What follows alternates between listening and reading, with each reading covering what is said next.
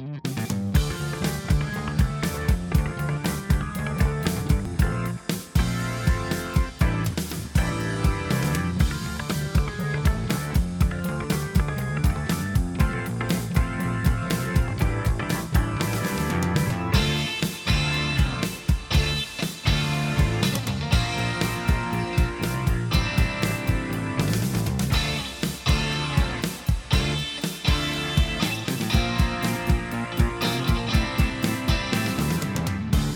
Heute im Nachprogramm. Ein junger Mann in der gnadenlosen Hölle eines teuflischen Gefängnisses und der Willkür von grausamen Wächtern ausgeliefert. Doch sie haben nicht mit seiner übermenschlichen Kampfkraft gerechnet. Denn Ricky schlägt zurück und wo er hinschlägt, bleibt kein Ziegel in der Wand und kein Auge im Kopf. The Story of Ricky. Und im Anschluss Hongkong in der Zukunft. Die Metropole droht von Dämonen unterwandert zu werden. Nur eine Spezialeinheit der Polizei kann diesem Treiben ein Ende setzen. Allen voran Taki, ein Mann, den das Böse fürchtet und dem die Frauen verfallen. Nur Verrat kann ihn aufhalten. Wicked City. Moderiert von Sergei Bjakov und Martin Leitzmann. Und zu Gast der Trash-Taucher Steffen Buchmann. Herzlich willkommen hier im Nachtprogramm. Ich bin euer Host, der Sergej. An meiner Seite wie immer der Martin. Hallo. Grüße nach Leipzig. Und extra auch zugeschaltet wieder ein Gast. Ich freue mich so sehr, dass wir diesen Gast heute begrüßen dürfen. Einen Mann, der es sich zur Aufgabe gemacht hat, für euch hinabzutauchen zum tiefsten Grund und für euch heraufzuholen, nur den schönsten Schund. Das ist der gute Steffen Buchmann, der Crashtaucher. Wunderschön mein Intro rezitiert. Ich danke dafür und für die Einladung natürlich. Ja, gerne. Wir, äh, Steffen, wir hatten, ja schon, wir hatten ja vor einigen Wochen, Monaten, Dekaden, Äonen, Monden äh, die, die Ehre miteinander. Wir haben über Fetich Frost gesprochen in deinem Format. Das war mir ein, eine Riesenwonne. Und wir mussten das natürlich irgendwie wiederholen, uns revanchieren. Und ich dachte, was kann man dem Steffen eigentlich antun? Oder ihm Gutes tun, um es in, in, der Satz, in dem Satz von, von Ivan zu sagen, aus Friedrich Frost. Hey Mädels, was kann ich euch, hey Steffen, was kann ich dir Gutes tun? Und da habe ich mir gedacht, ähm, wir nehmen doch mal etwas, was ich, ja, was ich auch schon lange vielleicht im im Nachtprogramm hätte besprechen wollen. Und das deckt sich, glaube ich, einigermaßen ganz gut mit dem, was du sonst auch mal besprichst. Ob den, den wirklich, ob es denn wirklich so ist, kannst du im Detail ja mal ausführen. Aber Martin, worüber sprechen wir heute?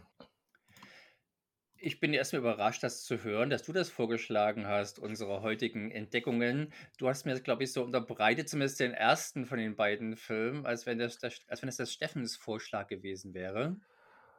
Ehrlich gesagt weiß ich nicht mehr, wie das war. Wie das zustande kam, weiß ich auch nicht mehr, aber es kommt ja um, aufs Ergebnis dann an. Das stimmt. Okay. Also dann sprechen wir heute über einen alten Veteranen von Filmen, der Leuten, die in den 90er Jahren den Movie Star und Arthur Magazine gekauft haben, wo immer die Anzeigen von Händlern mit zweifelhafter Ware inserierten, äh, oder wo die zu lesen waren, ein alter Bekannter, wie gesagt, sein dürfte, nämlich Story of Ricky, eine der Splatterbomben, die das Gore-Bauernherz erfreuten. Und die, denke ich mal, auch die auch, denke ich mal, ausreichend äh, trashig sein sollten, um des Trash-Tauchers äh, oder des Trash-Film-Tauchers Herz zu erfreuen oder zumindest das Potenzial haben.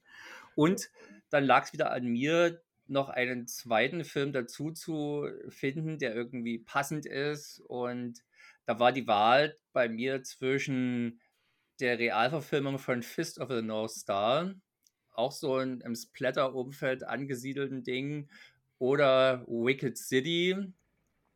Das ist zumindest die Anime-Vorlage auch durchaus plättrig. Und äh, also haben wir, wir haben uns dann für den letzteren entschieden der insofern passt, weil beides Hongkong-Filme sind und beides Adaptionen von sogenannten Kult-Animes. Ja, würde ich gleich mal schon einhaken wollen. Äh, den, den Wicked City, der, der, der ausschlaggebende Grund, weshalb wir uns letztlich für den entschieden haben, war ja, wie du ihn uns verkauft hast, nämlich äh, Sex mit einem Motorrad, wie du es nanntest. Sex mit Achso, ich hatte eigentlich das eher als Double Feature, nämlich Abenteuer mit Ricky und Vicky verkauft. Ricky und Vicky. Jetzt erstmal zu Story of Ricky, alias Ricky O. Ricky O. Oh, oh.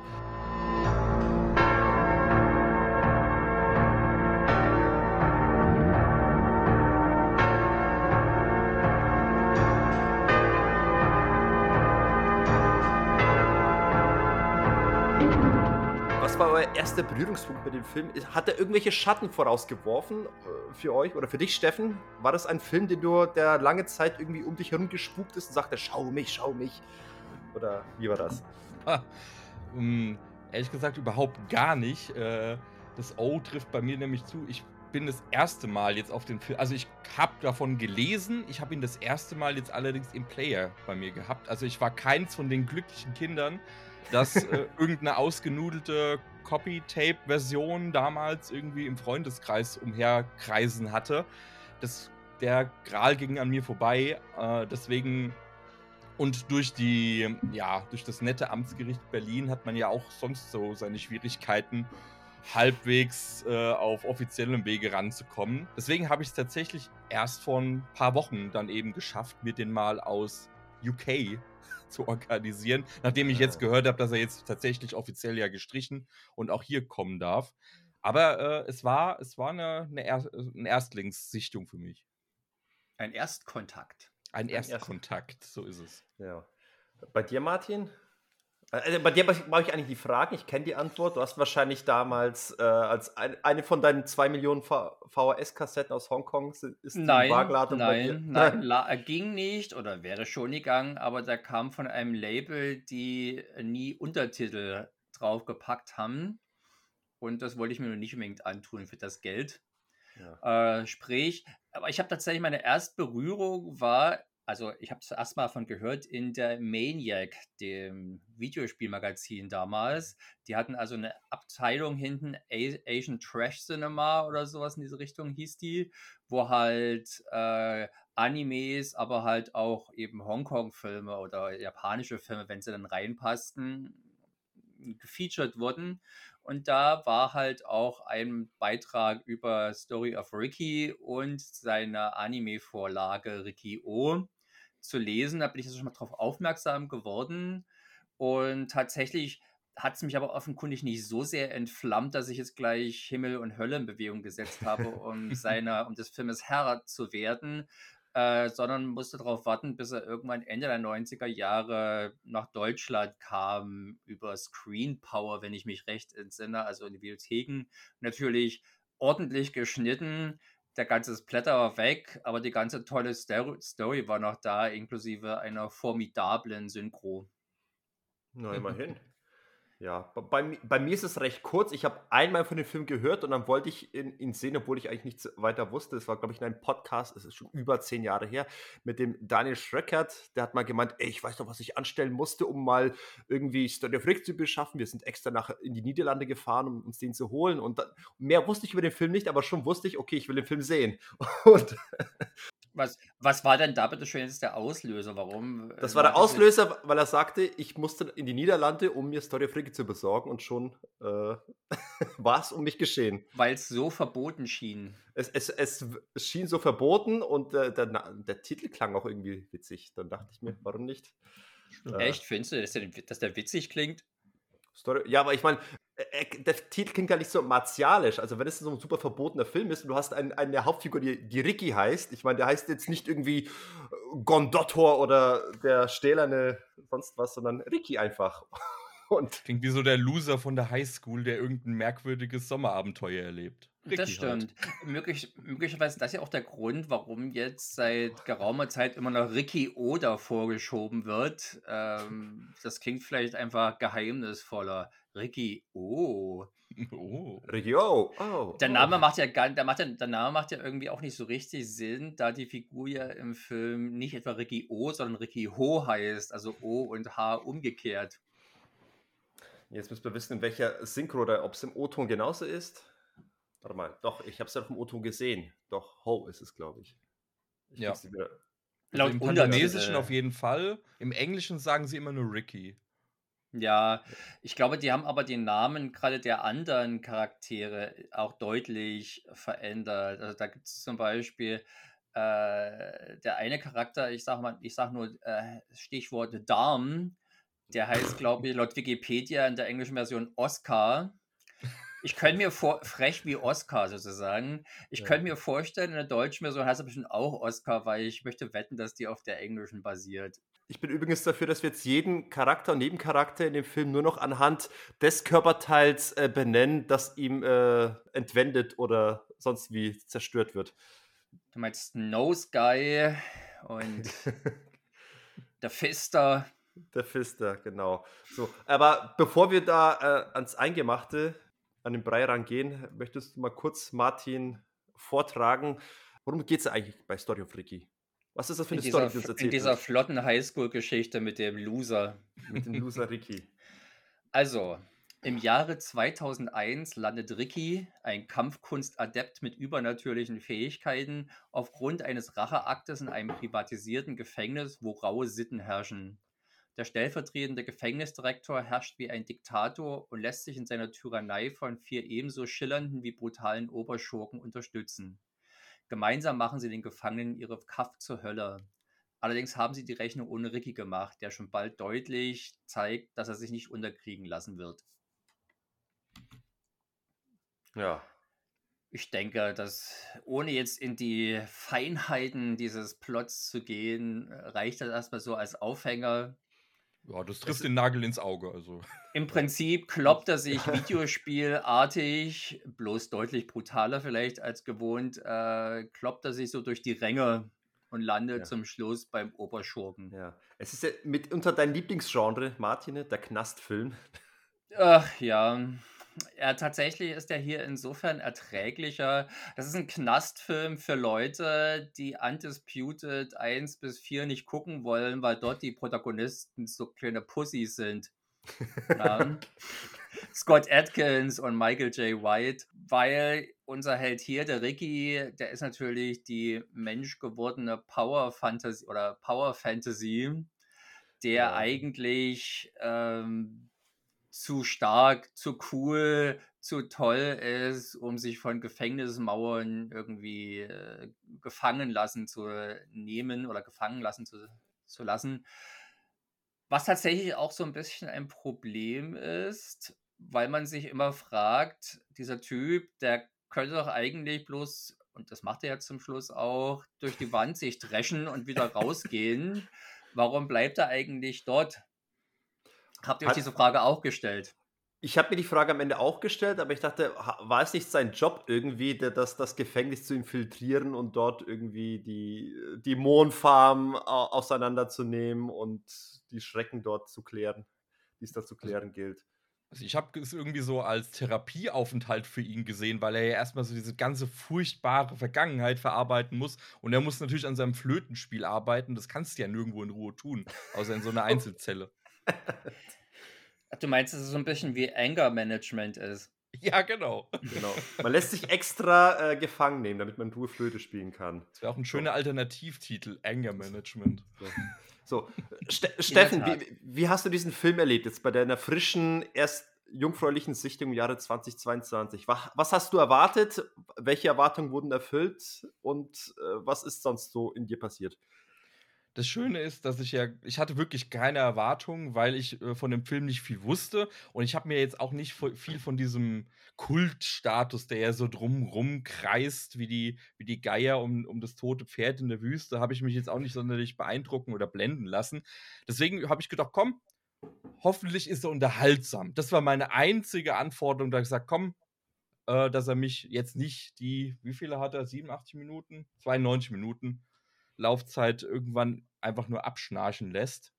Und ich wurde eines Besseren belehrt. Denn also ich habe tatsächlich nach dieser Anfangsszene, wo er ja ankommt und dann so die typischen Aufnahmerituale, wie sie eben im Gefängnis ja ablaufen, mit Ganzkörperscan und ja, erstmal einen Wachmann verdreschen, äh, gehört ja Mhm. dazu, wurde es da dann doch sehr schnell sehr, sehr, sehr blutig, wo ich gedacht habe, wow, harter Einstieg nach fünf Minuten, schon mit dem Reißbrett ins Auge gehauen. Ja, und das Ding hat sich ja dann immer noch gesteigert und das fand ich sehr, sehr angenehm, weil wie Angenehm. oft hat man Filme wie oft hat man Filme, wo so die wo der ganze Film auf eine Szene ausgelegt ist, die cool sein soll. Ja, und der Rest drumherum ist dann so: „Oh fuck, wir müssen das noch irgendwie unterfüttern, aber unser Highlight ist schon gesetzt“ und dann kommt keine Steigerung mehr.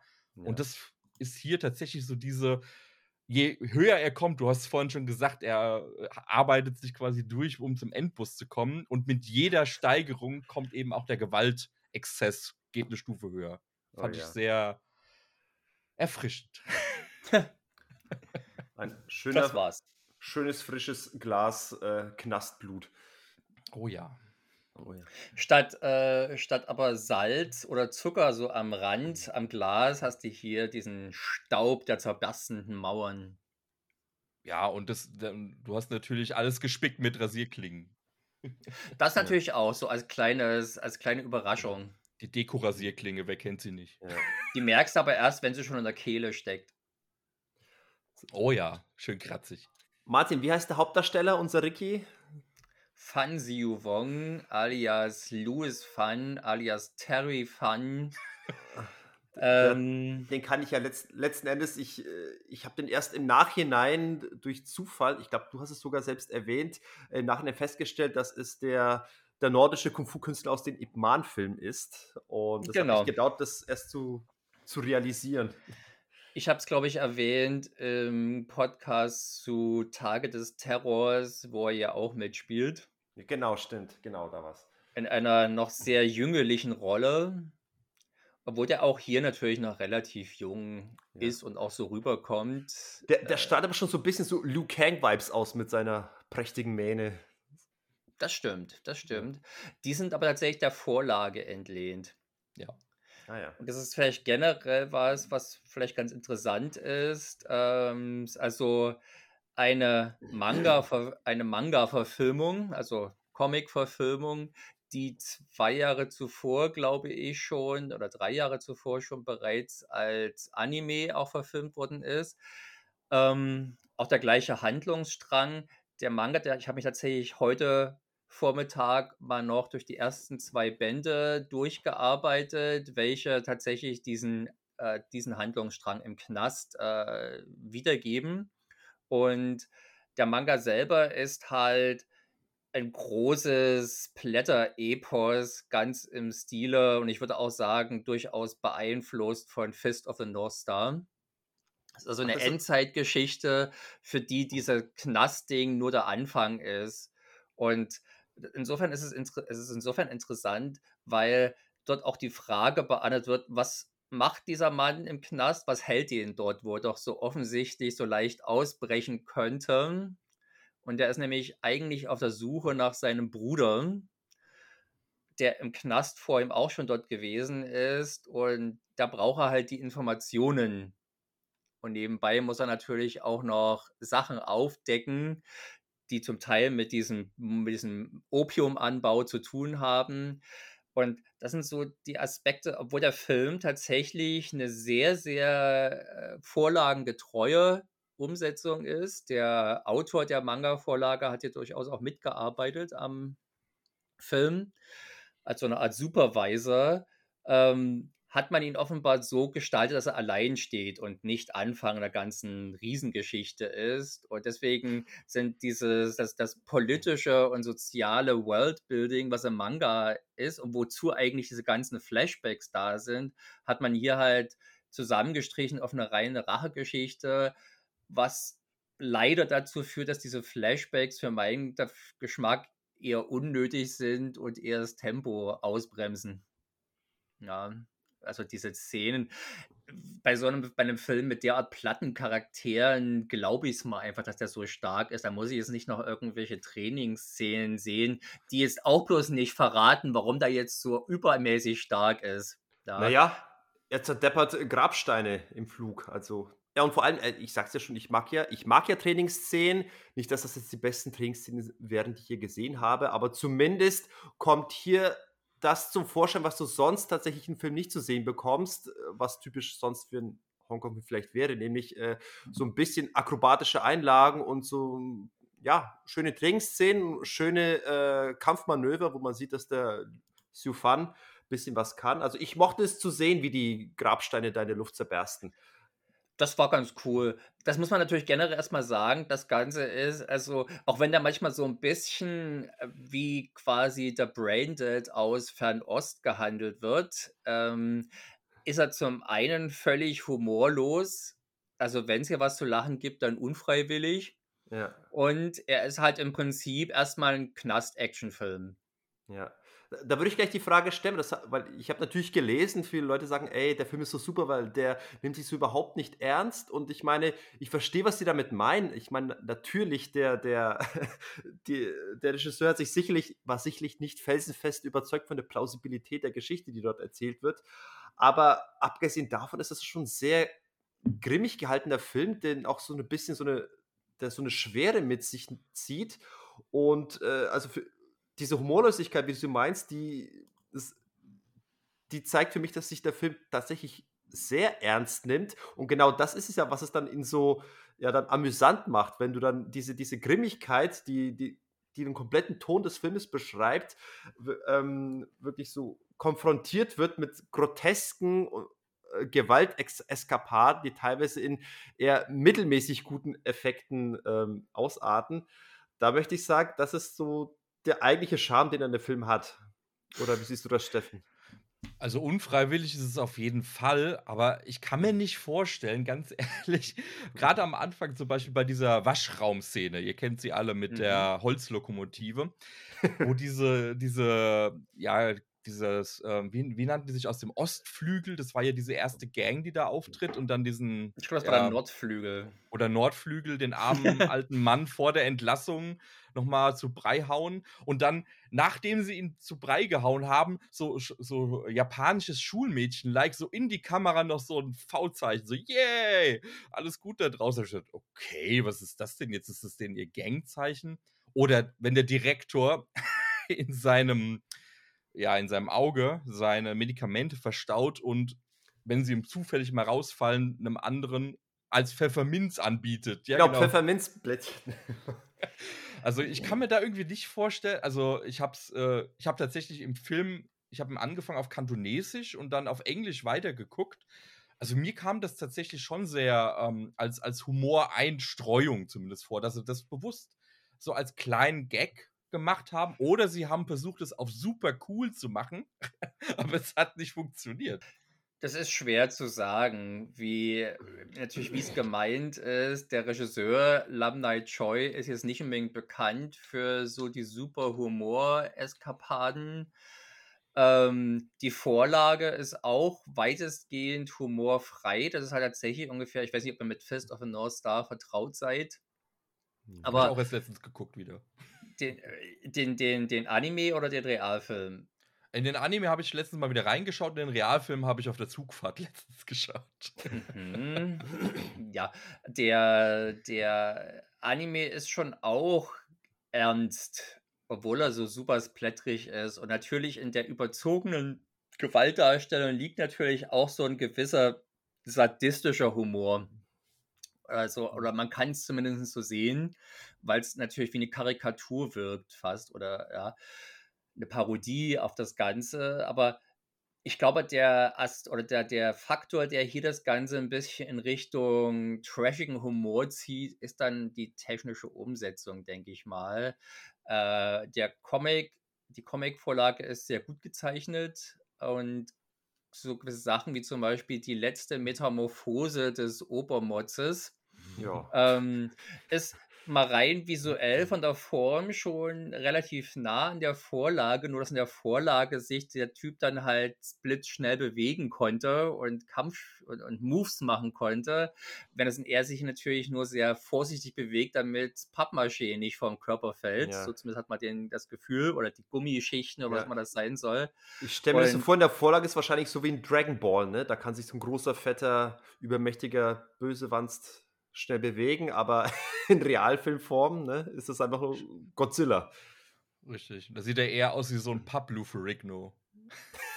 Ja, äh, Hongkong hat halt auch keine, und da werden wir, denke ich, auch bei dem zweiten Film dann nochmal besonders drauf zu sprechen kommen, hat jetzt nicht unbedingt eine gloriose Special Effect Tradition. Und dafür ist das hier, was in Story of Ricky gezeigt wird, schon ganz achtbar, finde ich. Also sind schon einige sehr coole Effektszenen dabei. Äh, wir können ja nachher vielleicht mal über Lieblingsblättermomente sprechen. Ähm, da gibt es auf alle Fälle schön Saftiges zu sehen, wo man jetzt auch äh, durchaus als äh, Fan von westlichen Splatterfilmen auf seine Kosten kommt. Je größer die Effekte, umso, sagen wir mal, fragwürdiger werden sie dann natürlich. Ja, aber ja. das ist schon, äh, das ist schon es ist, wenn wir aber halt den Film mit Braindead vergleichen, der halt dann wirklich ganz bewusst und volle Kanne eine Komödie ist, da ist das ja natürlich ein anderes Kaliber. Das ist schon eher stellende Faust mit besonders stellender Faust. mit blutiger Faust. Ja. ja. Ich muss sagen, ich habe den ersten richtigen Humorversuch habe ich in dem Film erst gesehen, als der, der kleine Neffe vom äh, Zoodirektor, äh, vom Gefängnisdirektor. Vom Zoodirektor. vom Gefängnisdirektor aufgetaucht ist. Also die, diesen kleinen, Sche kleinen Scheißjungen, also den man wirklich nur hassen kann. Und der ist wirklich für mich in, einer, in einem Film, der an sich schon eigentlich sehr comichaft ist, war er für mich dann der erste richtige Comic Relief Charakter, der also das Ganze nochmal auf eine neue Ebene ge gehoben hat mit seiner Aber ist er wirklich Comic Relief? Eigentlich ist er doch zwar auf eine, auf eine sadistische Art und Weise lustig, aber eigentlich soll er die Grausamkeit des Ganzen, unterstreicht er die Grausamkeit ja noch mehr, wenn er gleich zum Anfang, seit, bei seinem ersten Auftritt auf dem Teppich, auf dem roten Teppich stolpert und alle plötzlich ganz panisch sind, einen Schuldigen zu finden, irgendeinen ja. Gefangenen vorzaubern, der dann gleich mal vom Gefängnisdirektor das Auge ausgestochen bekommt, weil er ja offenbar ohnehin Augen ja. nicht braucht, wenn er sowas durchgehen lässt. Ja. Dann zeigt das, denke ich mal, dass dann ein Fall von Humor, also man trotzdem lacht. Also auch eine andere Kategorie als jetzt beispielsweise Braindead. Ja. Auf jeden Fall. Ja, aber, ich, ich mochte, wie er dann wirklich so, so absolut, ja, die, dieses sadistische Kind und so super arrogant und die, die, die auch so verfressen und äh, wie er gerne den Leuten einfach einen Kaugummi ins Gesicht drückt, aber in der nächsten Szene so die Unschuld in, in Person gibt, indem er so in so einer komischen in so einem Schlafanzug da auftaucht und. Äh ja, das stimmt schon. Ich fand es auch sehr zynisch. Vor allem, ich glaube, das war bei der Essensausgabe, wo er dann ja von jedem Teller hat er dann nicht irgendwie dann die Bohnen und was gegessen und der Rest, der übrig blieb, wurde dann an die Gefangenen weitergegeben. So nach dem Prinzip, ja, erstmal den dicken Direktorssohn durchfüttern und ja, mal gucken, wenn noch ein Haps übrig bleibt, den können sie Nee, nee, ich glaube sowas nicht. Das war, glaube ich, ein Probegericht über das, was ja? die Gefangenen zu essen bekommen sein sollten. Und da er alles frisst, hat er auch das reingefressen. Ah. Und derweil hat dann der Direktor gesagt, okay, die Fleischration kann auch halbiert werden. Ist ja noch fieser eigentlich. Im, Im Manga und auch in der Anime-Vorlage, die ich mir auch noch angeschaut habe, die, die ist eigentlich bloß eine Dreiviertelstunde lang, da fehlen tatsächlich viele Sachen, die im Film drin sind. Also der Film ist tatsächlich die vorlagengetreuere Adaption. Allerdings ist, äh, ist, da spielt der natürlich genauso wie die Vorlage in Japan, im japanischen Knast. Und da gibt es also noch einen Kontext für das Ganze, ähm, also sprich das politische System, was zu diesem privatisierten Knast geführt hat, wird ein bisschen. Zum Anime? Mehr, im Manga und im Anime Manga. tatsächlich. Ja. Es kommt in Form eines sehr, sehr ungelenk eingebauten Infodumps. Da fängt nämlich, da ist, da ist, da ist Ricky O gerade beim Direktor drin und der fängt dann plötzlich ewig lang zu, an zu monologisieren aber das nicht uninteressant ist, habe ich mich drauf eingelassen. Aber da wird es halt gezeigt und da kommt die, die, die Maxime des Direktors, die ist ganz cool, finde ich, nämlich wir dürfen sie nicht sterben lassen, aber wir wollen sie auch nicht leben lassen. In Hinsicht auf die Gefangenen, ja. Ich, ich hätte kurz eine Frage zu dieser Texttafel gehabt, weil als sie eingeblendet hat, ich meine, dann hat ja der Film durchaus sich erstmal politisch etabliert. Er sagt ja, in dem Jahr X 2000, wie du gesagt hast, äh, wurden fast sämtliche staatlichen Einrichtungen verprivatisiert. Und in den kapitalistischen Gesellschaften. In den kapitalistischen Gesellschaften, genau. Und, und, aber wenn man sich den Rest des Filmes anguckt, merkt man, dass das eigentlich dieser zumindest für den Film ziemlich ähm, unwichtig war, weil letzten Endes kann man auch hätte man diese Info weglassen können. Du kannst einfach von einem ganz normalen, ignoranten naiven Film ausgehen, der einfach ein teuflisches Gefängnis zeigt und es ist völlig ähm, unrelevant zu wissen, dass das auch ein privatisiertes Gefängnis ist, weil letzten Endes äh, versucht der Film nicht wirklich irgendwie Kapitalismuskritik zu üben oder an Privatisierung. Nein, ich glaube, das hat eher was damit zu tun, dass das halt noch die Reste dieses Worldbuildings der Manga-Vorlage sind, die halt einfach, die, die einfach eine größere Welt. Das darf man sich ungefähr so vorstellen, denke ich mal. Ähm, das ist also im Prinzip eine Welt oder eine Gesellschaft auf der letzten Stufe der Zivilisation, also nicht auf der höchsten, sondern kurz vorm Umka Umkippen in die Anarchie, vielleicht so ein bisschen vergleichbar mit dem ersten Mad Max, der ja auch noch irgendwie eine Zivilisation spielt, aber irgendwas ist auch schon komisch. Der Wurm ist auf alle Fälle drin. Und so ist aber es halt hier auch. Ist, und ist denn die Vorlage dann irgendwie politischer oder macht die dann wirklich mehr aus diesem Setup? Nein, es geht nicht um das Politische. Es geht, denke ich mal, einfach zu zeigen, dass das nicht die Welt ist, die wir kennen. Okay. Und dazu passt ja, denke ich mal, oder es passt vielleicht ganz gut, um gewisse visuelle Entscheidungen, die der Film trifft, äh, zu rechtfertigen, äh, dass der halt so leicht äh, nicht wirklich wirkt. Das Gefängnis ist halt so eine, besteht im Prinzip aus reinen äh, Betonwänden äh, mit wenig Einrichtungen. Äh, so eine brutalistische, super simplifizierte Architektur, die aber meiner Meinung nach durchaus wirkungsvoll rüberkommt und den Ton irgendwie angibt, aber natürlich nicht unbedingt ein typisches Knast-Szenario ist. Also ich meine, gut, es gibt genug Billig-Knastfilme, die nehmen auch, was welcher Raum eben gerade verfügbar ist und deklarieren den zum Knast um, aber der Waschraum. Ich habe ich hab schon das Gefühl, dass hier ein bisschen mehr Überlegung dahinter steht. Wie visualisiert man das Ganze? Und ich finde das tatsächlich gar nicht mal so unschick. Unschick ist es auf keinen Fall. Ich fand den Knast auch sehr steril zum Teil, hat er sehr ja. gewirkt. Gerade diese, diese Waschräume oder diese übergroßen Essenssäle oder was.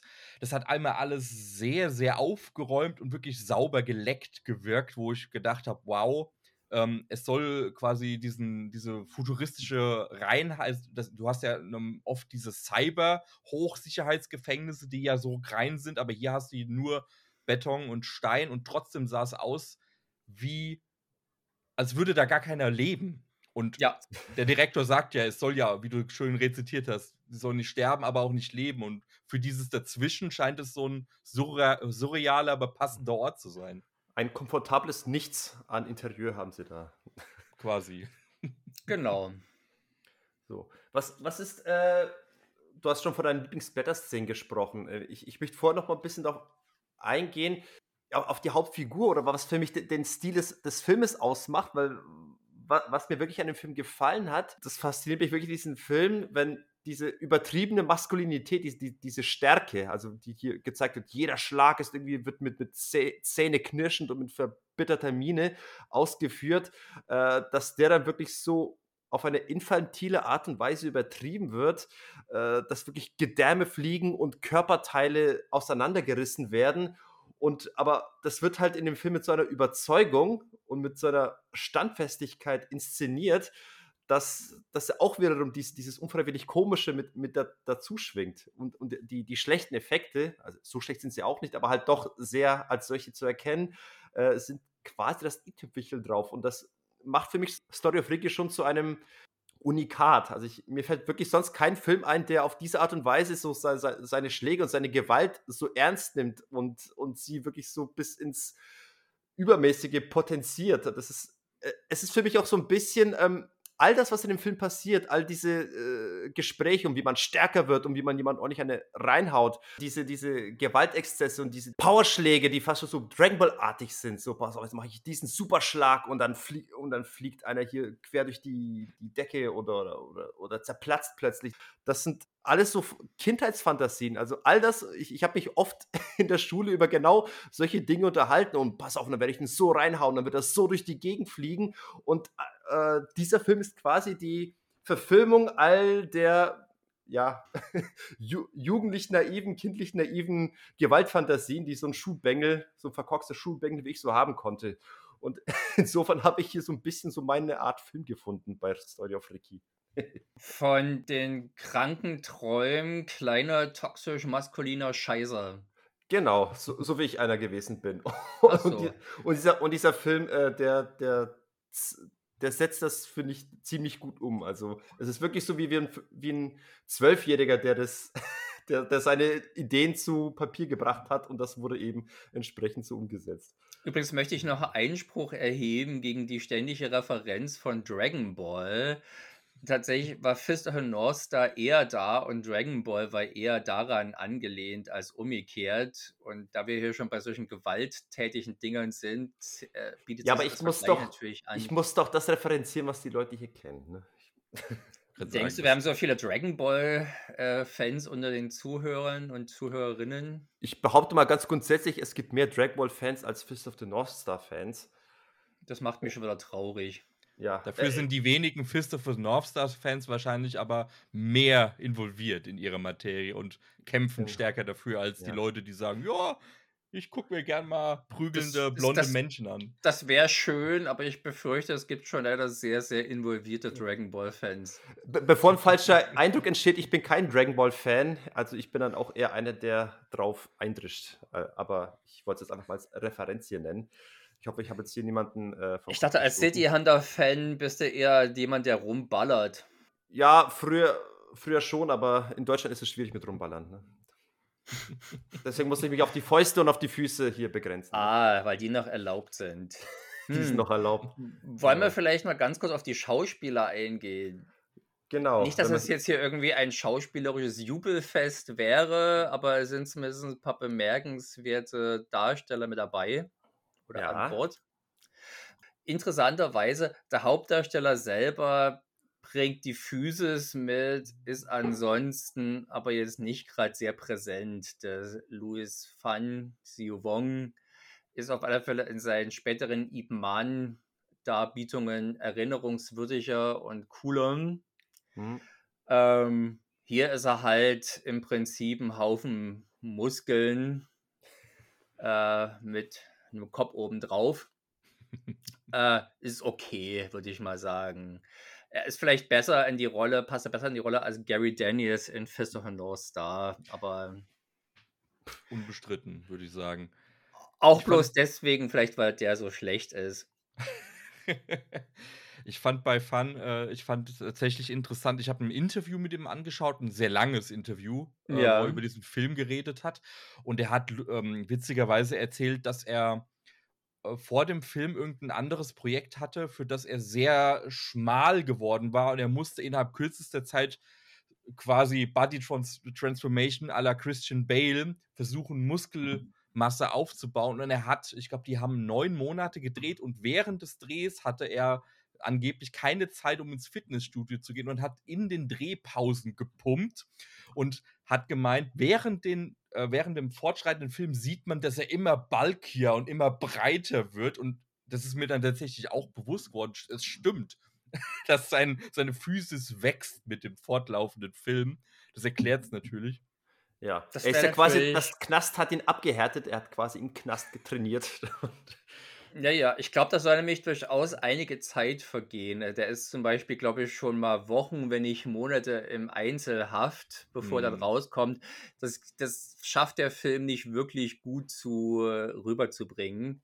Aber ähm, ja, also er ist auf alle Fälle eine beeindruckende Erscheinung und du hast recht, ich habe das tatsächlich eher irgendwie für die, für ein Resultat der Kameraführung oder sowas gehalten, dass er zum Schluss mächtiger wirkt als zu Beginn. Ich glaube, Stone Age Warrior war sein letzter Film davor. Genau. Ähm, da hat er aber auch schon ordentlich ausgeteilt, aber natürlich nicht mit solch denkwürdigen Resultaten wie hier. Da hat er also nicht einfach den Leuten äh, durch den Kopf gehauen oder so. Äh, ja, interessanterweise, das wusste ich übrigens, bevor ich mich jetzt mit diesem Film beschäftigt habe, gar nicht, dass sein Vater auch so semi-prominent ist von dem Fan Xiu Wong. Fan Mei Sheng, der spielt hier den äh, stellvertretenden Gefängnisdirektor, also den mit dem äh, Pastillenauge, nenne ich es mal. Ach, das ist Der der, Vater von. Das ist der Vater das von Suifan. Vom Hauptdarsteller, ja, genau. Okay. Und äh, Leute, die auch so Eastern mögen, könnten ihn zum Beispiel aus Magnificent Butcher kennen. Ah, mit Sammo Hung. Genau. Da spielt er die Titelrolle, glaube ich. Und äh, ja, sehr, sehr cool auf alle Fälle. Und deutlich, un ich habe den halt nicht erkannt, weil er sonst halt immer mehr in Filmen so aussieht wie bei Magnificent Butcher, den jetzt so mit kürzeren Haaren und äh, rasiertem Kinn zu sehen, war jetzt schon ungewohnt. Äh, zusammen, also der, der macht, der bringt einen ganz denkwürdigen Bösewicht rüber äh, und auch der Haupt, der, der Oberschurke ist durchaus recht ähm, bemerkenswert, würde ich sagen. Ich habe gerade seinen Namen vergessen. Irgendwas mit Ho war es, der Nachname des Darstellers. William Ho heißt der Darsteller, genau. Das ist also der, der sich zum, der zum Schluss nochmal so mutiert. Und wen ich aber wirklich cool finde, äh, ist Yukari Oshima. Ja. Sie ist eine von diesen vier Generälen des Direktors. Äh, ich glaube, sie ist sogar die Anführerin, die mit diesem leichten Backstreet Boy äh, auftreten mit dieser Ach, ja, ähm, ja, genau, scheiteligen Friese, die dann vor dem brennenden Haus steht und immer so herausfordert, äh, herausfordert Ricky O anstarrt. Das ist die, die äh, ihm auch schön die Rasierklingen in den Mund reingestopft hat. Ganz genau, das ist die Dame mit den speziellen Verhörmethoden. Die mit den Rasierklingen, ja. Genau. Genau. Damit wurde jetzt alles Wichtige zu ihr gesagt. Oder gibt es noch mehr? Ja, Rogan heißt sie da, glaube ich, in der englischen Version, oder? Oh, das mhm. kann sein, ja. Ähm, ja, die kommt, also die spielt schon auch im, oder im Manga ist die halt so ein androgyner Typ. Und auch in der Anime-Adaption. Und das finde ich ist hier gut getroffen. Ja, wollte ich gerade sagen, ich konnte auch nie so richtig sagen, welchem Geschlecht ich die zuordnen soll. Non-binär einfach. Hm. Möglicherweise nein, sie ist einfach ein androgyner Typ, soll die sein. Und äh, die, äh, die hat natürlich, denke ich mal, auch mit die besten Kampfeinlagen, auch wenn es bloß eher kurz ist. Die ist ja eine der wenigen ähm, Haupt- oder eine der wenigen Kampfsportdarstellerinnen, die tatsächlich auch in Hongkong, die tatsächlich auch einen entsprechenden Background hat fast alle anderen, Leute wie Michelle Yeoh, äh, Cynthia Kahn, Moon Lee und so, kommen ja aus, der, aus dem Tanzbereich und haben da die Flexibilität mitgebracht, was aber halt im Prinzip heu oder häufig mal dazu führt, dass da eine gewisse, die gewisse Härte fehlt. Ähm, und Yukari Oshima alias Cynthia Laster, Queen of Kickboxers, wie gerne mal bei den Born to Fight Tapes vorne zu lesen war, ähm, die knallt halt richtig rein. Und man wünscht sich manchmal hier, dass, da, dass, dass hier noch mehr, dass er noch mehr Chancen bekommen hätte, das zu zeigen. Aber die Szenen, die sie zeigt, sind auf jeden Fall beeindruckend. Auch wenn ja. im Großen und Ganzen, denke ich mal, die Kampfsport-Szenen, äh, Philip Kwok zeigt sich für die verantwortlich, also einer von den Five Venoms. Der, ähm, der, spielt, der spielt auch mit, ne? Der, das, der ist der Typ, der diese Säge in den Kopf kriegt. Ah, und dann am es, Kreuz hängt. Ja. Es ist vor allem der Typ, ich glaube, die prominenteste ist, spielt ja die, die rechte Hand von Anthony Wong in Hard Boiled. Ne? Ja, Mad Dog, glaube ich. Mad Dog, genau, aus Hard Boiled. Mhm, genau. So. Okay. Da war er ja äh, auch Action-Choreograf. Genau. Ich wollte mal zu den Kampfszenen sagen, weil wir haben es ja letztlich hier immer noch mit einem Hongkong-Klopper zu tun, auch wenn er sein besonderer ist. Und was bei dem auffällt, ist, dass er jetzt anders als andere Hongkong-Klopper jetzt nicht unbedingt mit seinen rein Martial Arts Szenen glänzt. Und tatsächlich macht der Film etwas, was, was du, Martin, ja meist bei amerikanischen Kloppern äh, anmoserst. Also der Film zeigt wenig bis gar keine Choreografie. Also es gibt wirklich ganz, ganz wenige kurze Szenen, wo du mal irgendwie äh, siehst, dass die Kamera mal die zwei Kontrahenten verfolgt, die sich mal mehr als einen Schlag äh, abtauschen. Aber das ist sehr rudimentär und sehr also nicht, der Rede wert, würde ich sagen, aber die Highlights des Filmes sind ja tatsächlich einzelne, sehr stark in Szene gesetzte Schläge, die dann in dem Fall auch sehr übertrieben sind. Also bis, bis zu dem Teil, wo das Battle beginnt, sind sie eigentlich gut vergleichbar mit einem amerikanischen Klopperfilm, die eigentlich auch davon leben, dass du immer ein, ein Schlag als Money Shot, dass der inszeniert wird. Und so funktioniert es auch hier, die Choreografie. Ein Schlag, äh, der besonders nah und kraftvoll in Szene gesetzt wird, nur dass der dann hier auch weitergeht und dann hier auch wirklich in Nahaufnahme das Blut und Gekrösel und die Kunsthaut und Schädel und zerformte Augen und was nicht sonst noch was zeigt. Und das macht dann äh, die, die, eigentlichen visuellen Reize des Filmes aus. Aber wenn man jetzt einfach nur Bock hat auf einen guten Klopper mit guten Kampfchoreografie, wird man hier eigentlich ziemlich enttäuscht sein. Oder äh, wie hast du den, Steffen, als Actionfilm wahrgenommen? Es ist tatsächlich, habe ich so wahrgenommen, wie du es beschrieben hast, äh, geht auch zurück auf das in, in dem Interview, sagt Sio Wong Fang selbst, es war für ihn ein sehr einfacher Film, weil er kaum choreografieren musste. Er hatte immer nur diese, diese Einstellung, wo er auf irgendwelche Gummi- oder Pappmaché äh, Dinge einhaut äh, und dann an irgendwas zieht und in den, der Rest ist alles Special Effekt. Und er, er hat, ich fand es sehr belustigend, dass er gesagt hat, es waren sehr entspannte Dreharbeiten. Er musste manchmal wegen einer Szene am Tag ans Set kommen und dann konnte er wieder ins Hotel fahren, weil den Rest äh, schneidet dann irgendjemand zusammen mit diesen Pappattrappen. Also von daher fand ich es auch ähm, von der Action, also es war wirklich ein Actionfilm, würde ich für mich sagen. Es war jetzt kein, kein Kampfkunstfilm, es war ein Actionfilm. Und es war insofern eigentlich schade, weil ich habe dann erstmal rausgefunden, was der Fan, was der überhaupt alles kann. Und der hat erzählt, der hat runtergerattert, was für Kampfkünste der in seinem Leben gelernt hat. Mhm. Ähm, man sieht nur ein bisschen was davon, ähm, zum Beispiel auf, sein, auf dieser Trainingsszene auf dem Friedhof, äh, finde ich am besten mit diesen flüssigen, fliegenden Bewegungen bei den Sprüngen, die er gern macht. Mhm. Das ist irgendeine Northern Lands ähm, Technik, hat er die genannt in dem Interview, ja. weil die dafür gut geeignet ist, weil die gut aussieht. Aber ansonsten kommt es nicht zum Tragen, was er eigentlich kann. Und das finde ich dann fast wieder schade. Er kann, er kann fest draufhauen mit Lauterfrei. Ja. ja, aber kann er auch auf den Jahrmarkt gehen. Aber der Film profitiert doch trotzdem von seiner Physis. Ja, ja genau. Ja. Von seinem Können.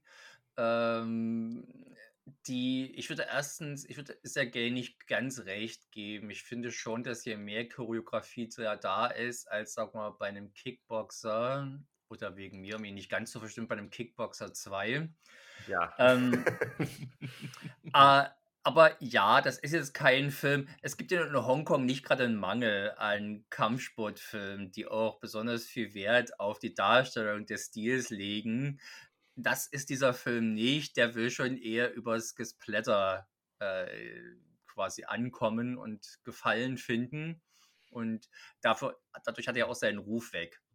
Ja, darüber. Ja. Und äh, das denke ich mal, da sehe ich also nicht als Verschwendung an, äh, dass er hier dabei ist und oder dass, dass er hier seine Kampfkunstfeinheiten nicht an Detail zeigen darf. Ähm, man, der Typ war billig zu haben, bestimmt nicht teuer. Ja, das äh, wird, denke ich mal, schon auch ein Grund gewesen sein, ihn zu besetzen. Hat allerdings, denke ich mal, dazu geführt, dass der Film war ein veritabler Flop. Hm, Und weil man halt einfach kein Gesicht hatte zum Vermarkten. Ja. Hm, ja was ich faszinierend fand, ist man dann trotzdem, und das ist übrigens tatsächlich eine Gemeinsamkeit mit dem Film, den wir nachbesprechen werden, äh, dass sie beide quasi einen Granden des japanischen Kinos äh, drin haben. Das ist hier in diesem Falle Tetsuro Tanba, der spielt also den Lehrer, der ihm da auf dem Friedhof, warum auch immer, immer warum man sich auch immer im Friedhof trifft, äh, der scheint offenbar keinen Dojo oder sowas zu haben, wo man sich mal zurückziehen könnte. Dort hast du die Ruhe weg da hat man, da kommen ja aber an, da kommen ja andere, die vielleicht Andacht äh, ausüben wollen und dann immer von ja. den rumfliegenden äh, Grabsteintrümmern gestört werden. Wo willst du sonst an Grabsteine kommen? Man könnte ja auch Wackersteine nehmen von woanders her. Ja. ja. Und äh, Tetsuro Tamba kennt der westliche Fan natürlich am ehesten noch als aus äh, You Only Live Twice, dem James Bond-Film. Und äh, aber wirklich bei zahllosen Großproduktionen war der dabei. Äh, recht markantes Gesicht. Und äh, ja, fand ich recht bemerkenswert. Ich dachte, erst Mensch, den Typen kennst du doch. Aber ich wäre jetzt tatsächlich nie auf den Gedanken gekommen, dass jetzt so ein, so ein, so ein Prestige-Schauspieler bei so einer jetzt doch vielleicht nicht ganz so prestigeträchtigen Produktion eine Nebenrolle mitspielt. Dass er vielleicht so ein bisschen wie Henry Fonda in Der Polyp, ja, diesem Tentakuli lässt grüßen, ja. ähm, äh, da äh, etwas seltsam, ja. Aber der ist also dabei. Und aber tatsächlich, Yukari Oshima ist, ist hier mein Highlight. Okay. Ich mochte sie. Und wo wir bei Highlights sind und auch den Film einigermaßen abschließen zu wollen, was sind eure Lieblings-Splatter-Szenen, Steffen? Oder generell Lieblingsszenen? Ich habe tatsächlich, hm, also ich habe mir viele, viele, viele Notizen gemacht, aber ich glaube zwei würde ich zwei rausnehmen. Also ich fand einfach die, ähm, das war auch relativ gegen Ende, als er, als äh, Fan sich mit, äh, als sich Ricky mit dem letzten dieser, dieser Heavenly Generals, diesem Riesenhühn, der ihn ja, ja dann auch verfolgt. Taisan. Genau, wenn sie dann in dieser äh, Trap Cell landen, wo dann die Decke runterkommt und da ähm, dieser, dieser Hieb, wo er ihm erst durch das Kinn von unten wieder durch den Mund herauskommt und danach direkt im Anschluss die Hand Faust auf Faust und einfach in Chicken-Gedärme zersplattert. Wunderprächtig. Ja, das wäre tatsächlich auch mein Vorschlag gewesen. das ist doch tatsächlich, die sind auch gut umgesetzt. Ja. Na, ja. aber da du sie jetzt schon genommen hast, nehme ich mal eine kleinere Szene vom, zum Beginn, wo einfach dem armen Holzschnitzer mit dem Hobel die Nase und die Stirn ein wenig gestutzt wird und eine blutige Spur der hinterlässt, der Hobel. Ja. Ist auch gut gemacht und mit auch hübsch fransigen äh, Wunden, die angenehm fleischig oder eher unangenehm ja. fleischig aussehen. Ich, ich muss ja sagen, also meine Lieblingsszenen wären eigentlich tatsächlich die, die äh, die hat mich so ein bisschen an, an Machete Kills erinnert. Äh, da hat man auch eine Szene gehabt, wo sich mit dem Gedärm irgendwie äh, de, de, das Gebäude vom dritten in den ersten Stock abgeseilt wurde. Und, und hier gibt es ja auch so eine Geschichte mit, dass man jemanden äh, mit Gedärm strangulieren möchte und so ein Quatsch.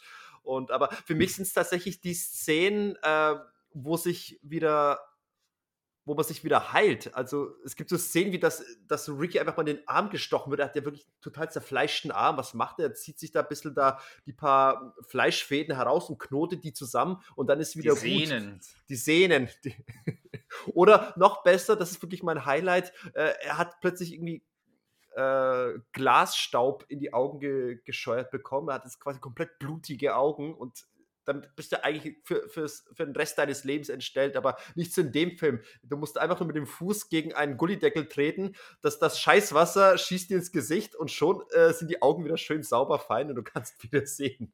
Das war bestimmt ein unterirdischer Hydrant, da kam feinstes Löschwasser raus. Feinstes Löschwasser. Aber zumindest sah es jetzt nicht, es war, es war reines Wasser, da sah man jetzt nicht irgendeine braune Brühe ja, raus. Es war, es war schon zumindest Schmutzwasser. Das war schon dunkel Gräulich, bräunliches Wasser. Ja, das war's. Vielleicht musst du den Farbton bei dir einschalten. Dann. Nein, Quatsch, aber... Nein, es war schon schmutziges Wasser, möchte ich mal in der Szene. Und, aber ich das glaube. deine schmutzigen Gedanken, die das Wasser verschmutzt haben. Von deinem zwölfjährigen Ich. Ja, genau. Dein Prügelkind-Ich. Also, aber ich glaube, die beste Splatter-Szene ist eigentlich doch die am, am Ende, wo unser großer äh, William Ho-Koloss, der Mutierte, einfach mal in diese in diesen Häcksler reingedrückt wird. Ich glaube, das ist doch eine schöne Drehszene. Wie, wie muss es äh, ausgesehen haben? So, pass auf, du drückst jetzt die, die, diese Pappmaché-Puppe hier in, in dieses Gerät rein und wir spritzen dir schön das Blut hier ins Gesicht. Äh, Fand ich aber nicht so cool wie die, der Foreshadowing-Moment darauf, als nämlich ein unkluger Gefangener, der offenbar in der Küche und die machen also offenbar ihr Hack selber dort, ganz frisch vom Tier gehobelt, äh, rummosert, dass der, dass, der, dass der Gefängnisdirektor viel besseres Essen bekommt als sie. Und da sagt dann also der Gefängnischef, aha, hier gibt es also nicht genug zu essen, dann komm mal mit, wir machen mehr Fleisch. Und dann steckt er von dem Gefangenen Arm rein und zerhäckselt der schön und der Rest, der Rest tatsächlich dann das, das, das Häckselgut, das frisch gehackte wird dann den Gefangenen mit und das, und das Essen gemischt. Ja. Mhm. Aber die Szene zumindest gab es genauso dann ein Jahr später bei Braindead, wo dann ein so ein halber Zombie noch in dem äh, Rasenmäher drin hängte und dann. Ja, das kannst, ja nur, das kannst du ja in Story of Ricky nicht zum Vorwurf machen. Nee, das, das war doch wäre dann umgekehrt. Also ein Jahr, das hat, ist ja kein Vorwurf, sondern wenn dann hat sich Braindead davon abgeguckt. Eine schöne Referenz. Eine schöne Referenz, ja. Das, das, das würde ich heute glauben, wenn das heute passiert, würde damals, dass also tatsächlich dieser Film dann innerhalb eines, es müssen ja nur wenige Monate gewesen sein, aber der Film muss ja auch noch gedreht werden, äh, müsste irgendwie nach Neuseeland, man kann vielleicht davon ausgehen, dass es mehr Leute gibt, die so sadistische ja, Gedanken ja. haben. Ich würde auch sagen, das ist mehr Zufall, aber ich traue Peter Jackson auch diese nerdige Ader zu. Und da er hier, da der, der, der Rasenmäher ja dort auch generell als Waffe eingesetzt wird, denke ich mal, kam vermutlich eher von da die Idee. Vielleicht hatten auch beide eine unbekannte Vorliebe für Mad Eagle, man weiß es nicht. Das stimmt. Oder wer, wei wer weiß, ähm, vielleicht gibt es ja schon früheren Film, wo eine derartig äh, delikate Splatter-Szene präsentiert wird. Das ist mal eine Aufgabe, der man sich stellen kann. Versuchen, wer hat zum ersten Mal äh, jemanden in einen Häcksler reingeworfen in dem Film? Wer war der Erste? Wer war der Erste? Gut. Wenn ihr nichts mehr zu dem Film habt, dann wollen wir den beschließen er hat nur noch Können gefragt. Wir gerne machen. Steffen, hast du, hast du mit äh, Story of Ricky etwas gefunden? Ist es quasi das, wo, wonach der Trash da auch immer gerne äh, in den tiefsten Grund sucht? Das ist definitiv einer, der ich mir, den ich mir noch ein paar Mal angucken will. Zumal ich von einem Kollegen gehört habe, dass gerade die deutsche Synchro noch einige Skurrilitäten mehr offenbaren soll als die englische oder die kantonesische. Stimmt das? Ich habe den tatsächlich mal auf Deutsch gesehen, ist jetzt eben schon über zehn Jahre her. Äh, ich kann mich tatsächlich, ich, ja, warum habe ich überhaupt was gesagt? Ich kann nichts mehr dazu sagen. ich habe es tatsächlich auch eher einfach nur so schlecht in Erinnerung. Es ist einfach keine coole Synchro mit coolen Extrasprüchen oder so, sondern eher. Also aber nur eine schlechte. Eher nur eine schlechte. Ja, genau. Wahrscheinlich, deswegen kann ich nichts mehr dazu sagen, weil sie relativ wenig ja. Eindruck hinterlassen hat. Dann muss ich das wohl recherchieren. Dann, dann hast du eine Aufgabe. Dir mal, wenn du dir nochmal anschaust, also die, die, die e, alte englische Synchro, also ich könnte mir vorstellen, dass die englische Synchro auf der Blu-ray, ja. muss mal gucken, ob was da hinten steht, ob da was steht von Classic English Dub oder New English Dub. Ist tatsächlich die, nicht vermerkt. Die alte englische Synchro war auch wirklich so scheiße, dass es schon wieder gut war. Also sprich, mhm. auch so den, die passt, sagen wir mal, zum Kult, den der Film, oder zum Kultstatus, den der Film genießt. Viele haben den halt auch mit dieser Synchro kennengelernt und wollen das nicht missen. Ähm, also hier steht zumindest dabei, es wurde. Ah, hier, Classic Mono English Dub. Ah ja. Classic Mono English. Und ein 5.1 Surround Mix. Wer hat den nicht vermisst? genau. Bei dem, dann, dann hörst du, wie das Blut dir um die Ohren fliegt. Genau. Du, du, fühlst, du fühlst den Matchredder. Ich glaube, so surroundig wird es schon nicht sein. So. ich würde höchstens noch die letzte Frage stellen. Bei Story of Ricky gibt es Vergleichbares? Ich, ich sprach ja vorhin von einem Unikat, aber du, Martin, kannst das eventuell korrigieren. Gibt es in Hongkong irgendwas noch Vergleichbares? Hm, nein. Nein, okay, dann. Tatsächlich, da ist auch insofern bemerkenswert, weil er der erste Film ist, der ein Category 3 Rating, also sprich eine Altersfreigabe ab 18, äh, in der Kurzform CAT 3 wurde das tatsächlich auch unter deutschen ähm, Filmfans, das gebrauche ich immer in Anführungsstrichen, des Filmfans, also Freunden der härteren Gangart äh, als Gütesiegel und fast schon als eigene Genrebezeichnung verwendet. Und das waren meistens so Filme wie Untold Story, wie Robotrix, wie Sex and Zen, die ihr Rating meistens für Sex und sexuelle Gewalt bekommen hat. Äh, und Story of Ricky war der erste Film, der das für reine Gewalt bekommen hatte. Gibt es also keinen Sex und auch nichts Nacktes zu sehen sondern einfach nur fürs Gesplatter. Und damit hat er sich jetzt immerhin auch schon ein kleines, Ja. eine, eine, eine kleine Beitrag zur Filmgeschichte Hongkongs geleistet. Also nackte Haut sieht man schon, aber jetzt nicht unbedingt. Nackte Männerhaut. Nackte Männer sieht man. Ein homoerotisches Unterfangen. So.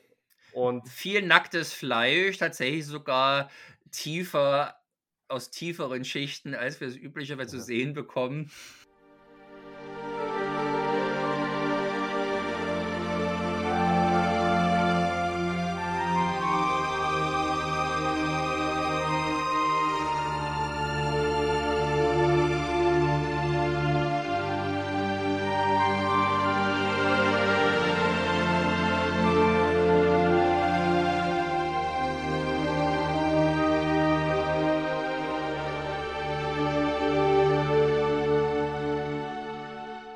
Meine Überleitung wäre ganz im Gegensatz zum Film, den wir jetzt besprechen. Dort gibt es durchaus äh, das ein oder andere ja, Nippelchen weiblicherseits zu sehen.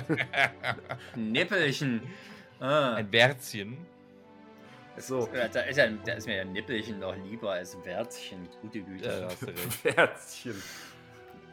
Wicked City aus dem Jahre 1992 von Regisseur Peter Mak Mak Tai Kit. Mak Tai Genau. Kit. Peter und von, Mak. von unser aller geliebten, von uns allen geliebten Choi Hawk produziert. Mhm. Jo. Und eben auch eine Anime-Verfilmung, eine Verfilmung eines Animes aus dem Jahre 1997, äh, 87. Äh, den Anime, haben wir, haben wir den alle hier gesehen, Steffen? Ja. Ja, okay, gut. Oh, ich habe den auch mal vor Ewigkeiten gesehen und jetzt entsprechend für nur für diese Filmbesprechung habe ich den nochmal aufgefrischt. Neulich, ich war erstaunt, dass ich tatsächlich gar nichts mehr wusste von dem Anime. Ich habe tatsächlich, es war fast, fast wie eine Neusichtung. Also, was eigentlich schon erstaunlich ist für einen Na, Film, umso der, gut. der. Ja, eben, Umso es ist besser, umso besser, umso gut. umso, umso Ja. besser. Umso, Mhm. umso guter. Umso, Umso, umso- genau. ähm, Umso blö je bluter, umso guter. Könnte Ma- man jetzt noch auf Story of Ricky ganz ma- Je grammatikalisch bluter, korrekt desto matt. Meine Frage an dich, Martin, wäre, ich habe einen Eindruck und du könntest ihn ja gerne mal korrigieren. Mein Eindruck ist, dass ähm, japanische Popkultur, also sei es Anime oder Manga, dass die vorzugsweise gern von Hongkong real verfilmt wurden. Äh, würdest du das unterstützen oder ist das eher nur meinem Nee. geringen Horizont zu schulden? Ja, schieben wir es darauf. Äh, es gab, glaube ich, mal eine Phase, Ende der 80er bis Anfang der Nuller, äh, bis Anfang der 90er Jahre, also tatsächlich vielleicht so fünf, sechs Jahre, in der halt tatsächlich einiges an Anime- oder Manga-Umsetzungen in Hongkong rauskam. Der Regisseur des letzten Filmes, also der gute Lam Nai Choi, hatte zuvor also schon zum Beispiel The Peacock King und Saga of Phoenix, die Fortsetzung, gedreht, was auch Verfilmungen einer Comic- und Anime-Vorlage sind. Ähm, es gab dann auch aus Taiwan noch so eine berüchtigte 80er Jahre Dragon Ball-Verfilmung, Oh ja. die immerhin besser ist als der, als der Hongkong-Film mit Choi und Fat, aber das will jetzt auch nicht viel heißen. Und, ähm, und natürlich ist Taiwan nicht Hongkong, aber das sind auf alle Fälle Filme, also der Dragon Ball auch, die deutlich vom Hongkong-Kino wiederum inspiriert sind. Ähm, ja, also Choi Haag, von dem weiß man auf alle Fälle, dass er großer Anime-Fan ist. Und der, also auch, zumindestens äh, wusste ich, vor, vor 20 Jahren in Interviews hat man betont, dass er gerne mal eine Astro Boy-Verfilmung bewerkstelligen würde. Das kann ich mir heute gar nicht mehr vorstellen, dass er das noch machen wollte, dass es hoch auf der Agenda steht. Ähm, ja, aber anders als Story of Ricky, würde ich sagen, ist jetzt Wicked City, The Wicked City, glaube ich, heißt er, im Unterschied zur ähm, Anime-Vorlage. Oder heißt der nicht, heißt nicht deutsche Fan- Mutant City? Heißt nicht auch ja, in Mutant City Deutschland hieß er das, das Tape hieß Mutant, Ci- Mutant Genau, City. Mutant City, ja. Ah. Ach, die DVD heißt auch so. Ja, ja, genau. Okay. Ich habe die alte äh, äh, US-DVD von Image. Da heißt er natürlich auch The Wicked City.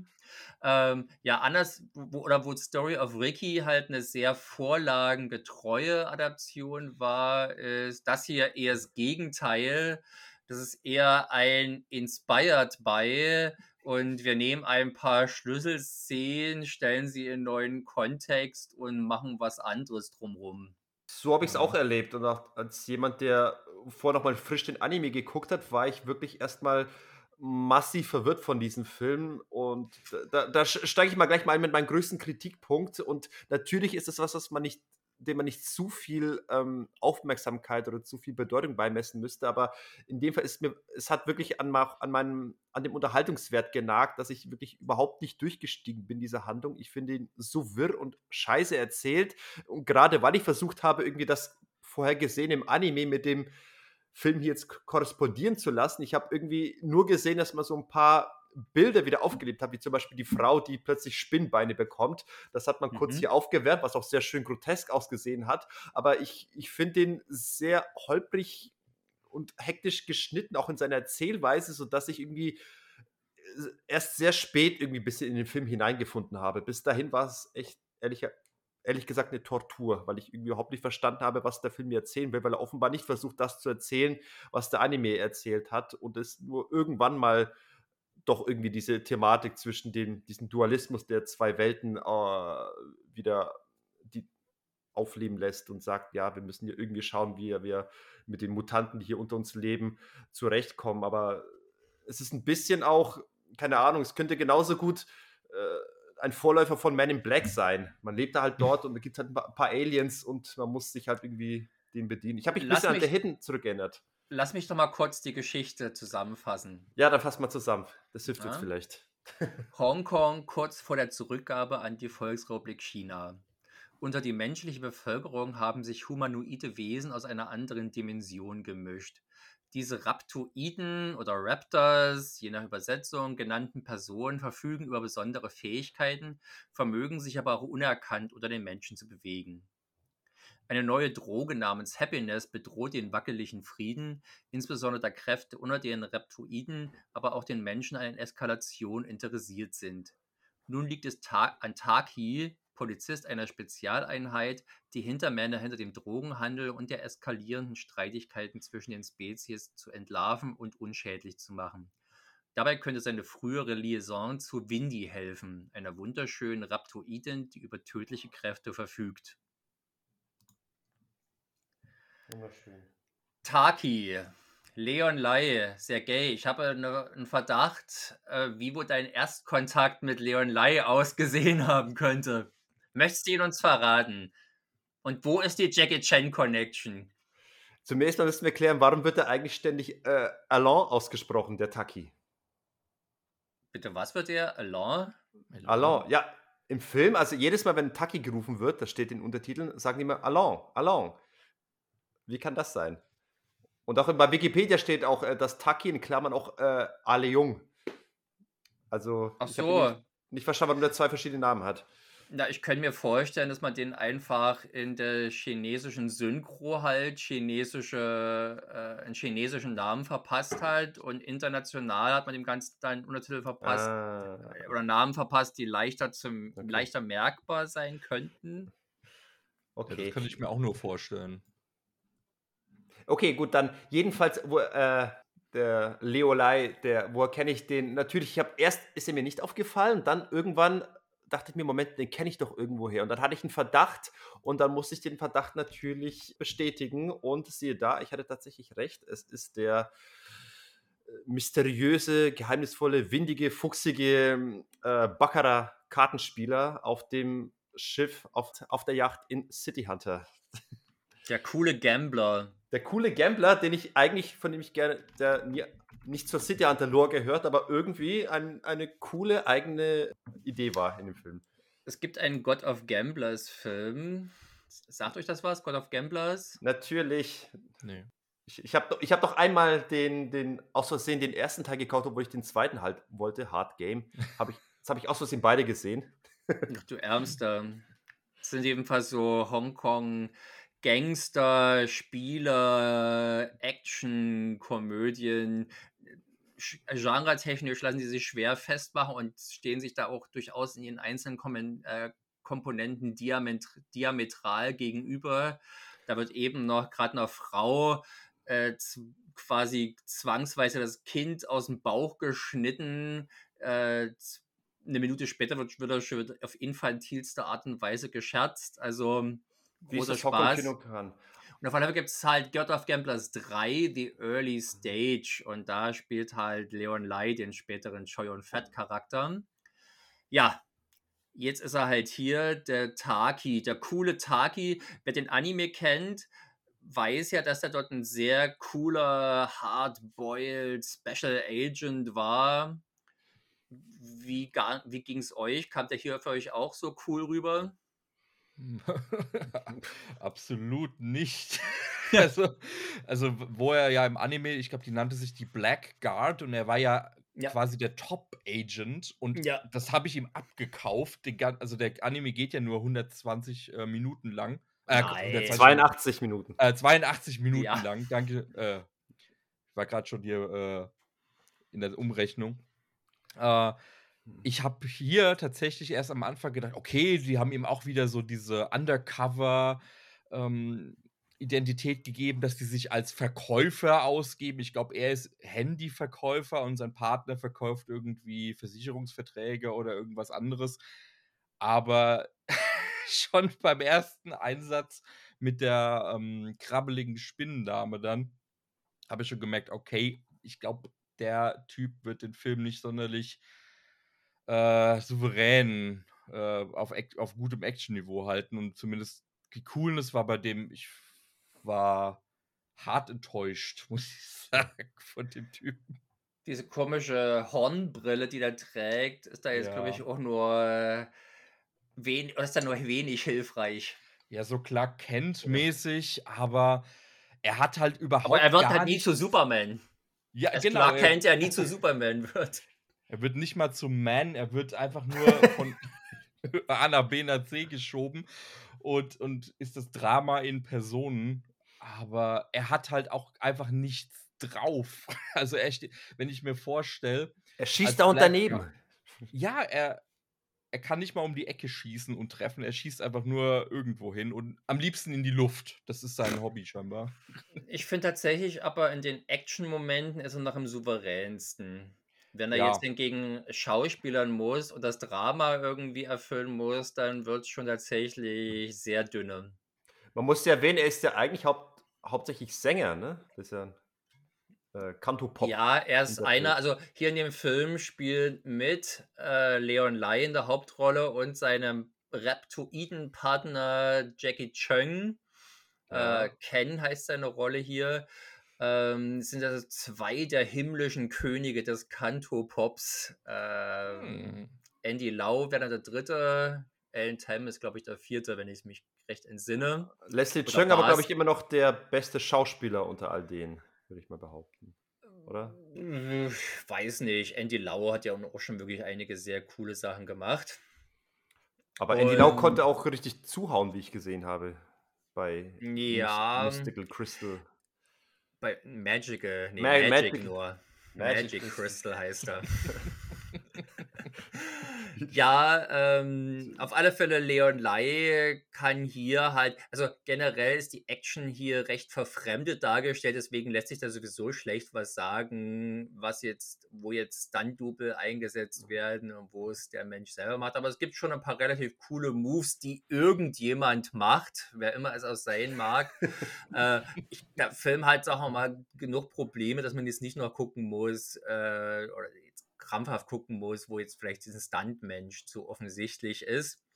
Und ähm, ja, aber tatsächlich hatte ich die Verständnisprobleme nicht in dem Maße. Vielleicht aber, weil ich den auch schon wiederholt geschaut habe und also wusste, dass es jetzt keine 1 zu 1 Verfilmung der Anime-Handlung ist, der übrigens mhm. auch auf einer Romanvorlage basiert. Aber da diese Spinnenfrau eine Erfindung des Animes ist, Yoshiaki Kawajiri, wir hatten ja letztens schon über äh, Vampire Hunter D gesprochen, der den Vampire Hunter D Bloodlust auch inszeniert hat, diesen famosen Film. Ähm, ist auch hier also am Werk, ist seine erste eigene Regiearbeit gewesen. Und der hat halt die Romanvorlage von Hideyuki Kikuchi, der auch Vampire Hunter D gemacht hat, äh, hier verfilmt und generell wohl recht vorlagengetreu, aber halt mit ein paar neue, mit ein paar eigenen Ideen noch, unter anderem eben diese Spinnenfrau. Eins, das ist ja der Einstieg des Filmes, genauso wie auch hier in dem, in dem Realfilm. Aber der Unterschied könnte kaum größer sein, denke ich mal. Da, man wird also schon relativ schnell auf den Boden der Tatsachen geholt mit dieser Realverfilmung, dass wir also weder die sexuelle Explizität, Explizität noch die ästhetische, äh, stylische Umsetzung erwarten dürfen, die wir dort zu sehen bekommen haben. Dabei ist das durchaus nicht der schlechteste Effektmoment in diesem Film. Da kommen also noch absolut andere Dinge hier. Ähm, ja, diese, diese Frischhaltefolie, die dann das Auto umschließt, die fand ich toll. Die war super. nee, aber die haben, die haben halt auch wirklich super schlechte Pappmaché-Prothesen oder so. Wenn also diese, diese äh, Spinnenfüße dann gezeigt werden bei der Verwandlung, das sieht halt überhaupt nicht organisch aus, sondern es schreit halt wirklich mit seiner pfuschigen Künstlichkeit einem geradezu ins Gesicht. Und äh, aber der Film hat ja dann relativ schnell offensichtlich, dass er anders lang geht. Also der ganze Plot, den du in dem Anime hast, ähm, in dem es also letztendlich ja um Friedensgespräche zwischen diesen zwei Rassen geht, äh, die halt im Prinzip vor Extremisten beschützt werden müssen, ist halt hier kaum noch da. Mich hat der ganze Film tatsächlich eher an einer Art, also ich könnte mir vorstellen, dass es die Intention gewesen ist, in einer Art moderne Version von Chinese Ghost Story. Ich habe tatsächlich ja. auch an Chinese Ghost Story gedacht, nicht zuletzt, weil Michelle Reist mit dabei war. ja, genau.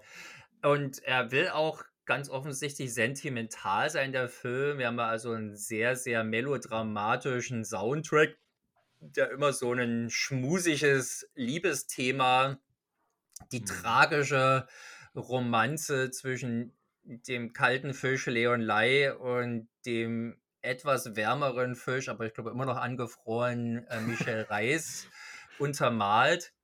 Du meinst dieses Ah, uh, und dazu das Klavier im Hintergrund. Ah. Ja, genau. Ich glaube zu erkennen, was du, was du da gerade gesungen hast, genau. Wenn für sich gar, singen nennst. Für sich gar nicht so schlecht, ja. Wenn die, wenn die Handlung einen irgendwie involvieren würde, wäre das schon ganz okay. Richard Yuan hat den Soundtrack gemacht, der auch Bright with White Hair gemacht hat und mm. Blood Moon zum Beispiel oder No Retreat, No Surrender, 3 und 4, die wir ja auch schon besprochen haben. Die großen Klassiker. Ein, die ja auch für ihre sehr romantischen Melodien und Themen bekannt waren. Romcoms hier. Mehr Rom als Com. Und tatsächlich einer der großen Unterschiede aber zu Chinese Ghost Story ist und aber eine Gemeinsamkeit zu Story of Ricky, dass dieser Film hier auch verdammt humorbefreit daherkommt. Mhm. Und es ist natürlich bei einem Film, der sich derweit aus dem Fenster lehnt von dem, was er zeigen will und dann aber so wenig liefern kann, äh, eine gefährliche Sache. Sehr gut, genau das dachte ich mir auch. Der Film möchte eigentlich mehr zeigen, als er bereit ist, adäquat auch umzusetzen. Und, oder wie ist es bei dir, Steffen? Ja, absolut. Er, er, der frühstückt so viele Baustellen ab. Du hast, es passiert so viel in diesem Film, aber durch diese, durch diese ganz, ganz, ganz furchtbaren Fast-Cut-Momente hast du dann diese Übergänge, ähm, diese Übergänge von einer Action-Szene sofort ins Drama, ins Nichts, wieder in die Action und ich habe teilweise nach zwei Szenen vergessen, was kurz davor passiert ist, aber es passiert tatsächlich sehr viel. Ich habe den jetzt zum zweiten Mal noch äh, innerhalb von ein paar Tagen geguckt und habe mir gedacht, ja, fuck, es passiert wirklich extremst viel, aber es wird alles so hektisch runter gecuttet und diese fast Slow-Mo, boah, die, die hat mich echt getötet. Das Dieses, ist natürlich was, was ja das sehr Gay liebt. Ja, das, Doch, das, schon irgendwie. Das ist Step Framing wieder. Ach komm. Tatsächlich, ich habe ja, ich habe ja einen anderen Film des Regisseurs noch gesehen namens Enemy Shadow mit Jade Leung. Mhm. Und da hatte ich damals Rezensionen gelesen, wo es halt so ging, ja, Gott, das ist ja hier Wonka Wai für Arme. Oder das, das Wonka Wai des kleinen Mannes sozusagen. Und war ja Wonka Wai, gerade bei Fallen Angel setzt er ja auch volle Kanne auf dieses schöne Stilmittel. Und da mochte ich tatsächlich auch immer ganz gerne. Da ist, ist auch Leon Lai dabei, ne? Ja, da ist auch Leon Lai dabei. Ja. Also ist mhm. im Prinzip, kann man doch Wicked City als Proto-Fallen Angels mit genau den tollen Bildern. Also es gibt, glaube ich, kaum mal eine Einstellung, die nicht in irgendeiner Form verfremdet ist. Also du hast einen absoluten Fokus auf Dutch Angles, also auf so schiefe Kamerawinkel und Einstellungen. Äh, wenn Kamera sich bewegt, dann gerne eben in, diesen, in dieser ruckligen Zeitlupe oder halt in dieser frame-reduzierten Variante. Und ähm, dass es halt so seltsam verschmiert aussieht. Also es ist ja nicht nur so, dass eben äh, die Framerate niedrig ist, sondern es werden quasi immer noch das Bild schimmert, das vorige Bild schimmert beim nächsten immer noch mit durch, weswegen du so einen seltsamen, seifigen Eindruck hast, der aber tatsächlich gar nicht so schlecht ist. Die besten Effektszenen hier basieren eben drauf, dass diese unzurei oder unzulänglichen Effekte eben kaschiert werden durch, dieses, durch diese Kameraführung mhm. oder Postproduktion, oder diese Eingriffe in der Postproduktion weil das, wenn, der, wenn immer der Film wirklich volle Kanne den Effekt zeigt, denkt man sich, hm, macht mal die komische Ruckelzeitlupe wieder an. Das ist ja echt nicht schön hier. also, da sind auch wirklich so freche Momente dabei. Meine Lieblinge sind halt zum Beispiel mit zum Schluss beim großen Duell mit dem Jumbo-Jet, äh, wo also Leon Live dann vorne quasi auf Cockpit, also quasi auf dem Flugzeugdach steht und so ein Jumbo-Jet ist ja doch eine relativ große Sache oder so ein relativ großes Vehikel. Und natürlich hatten die nie ein Jumbo-Jet zur Verfügung, ein Modell, auf das er dann also offenbar eine Playmobil-Version von Leon Lai draufgeleimt haben, die viel zu groß wirkt für dieses Flugzeugmodell. Also es wird selbst dem gutwilligen Zuschauer nicht mal eine Chance gegeben, sich auf die Illusion einzulassen, mhm. zumal die Puppe halt auch so super steif ist. Also offenbar fehlte hier auch jeglicher Wille, die Unzulänglichkeiten irgendwie gekonnt zu kaschieren. Ja, da sind wir bei dem Thema äh, Problemlösung in Hongkong. Die Ching Tung hat es ein bisschen eleganter gemacht. Hier hat man es ein bisschen mit, mit, mit, mit Hauen und Pappe war hier das Motto. Ja, also ich glaube, ein zusätzliches Problem ist noch, dass der Anime meinem Empfinden einer der, ich habe mir tatsächlich auch vorhin nochmal angeschaut, äh, ich habe den über die Jahre garantiert schon 20 Mal geschaut, durchaus ein Lieblingsanime. Ich und ich habe ihn auch vorhin wieder genossen. Es ist einer der stylischsten, ästhetischsten Animes, dem das Kunststück, was durchaus fragwürdig ist aus moralischer Sicht, aber selbst so sexuelle Gewalt derart geschmackvoll und stilvoll zu inszenieren. Ja.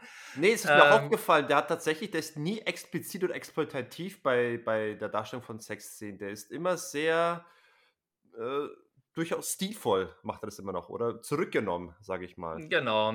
Und der Regisseur liebt ja, was man ja auch vielleicht bei seinem bekanntesten Film Ninja Scroll sieht, diese Metamorphosen von Mensch zu Monster.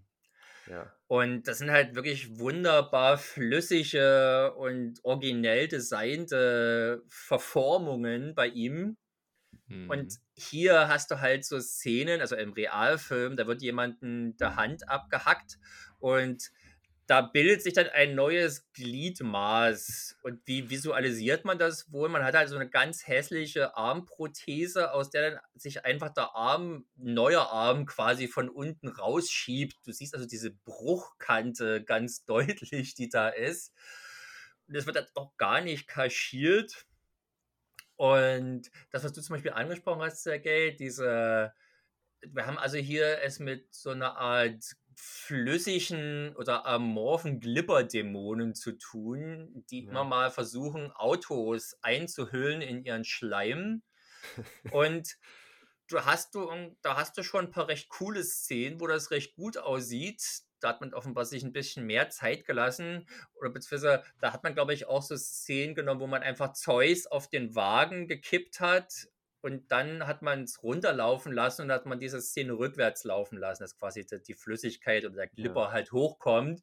Bei Mhm. anderen Szenen hat man halt einfach Folien irgendwie mit Glipper befeuchtet und dann übers Auto geschmissen. Ja. Und auch da gibt es durchaus Momente, wo das ganz gut gelöst ist, aber dann sollte es offenbar schnell gehen und dann musste der erste Versuch herhalten. Dann ist die Folie einfach zu offensichtlich. ja, leider. ich fand viel befremdlicher, was sie sich für neue Dämonenformen quasi dann überlegt haben. Also im Anime sind es ja Dämonen, hier sind ja diese Raptoids.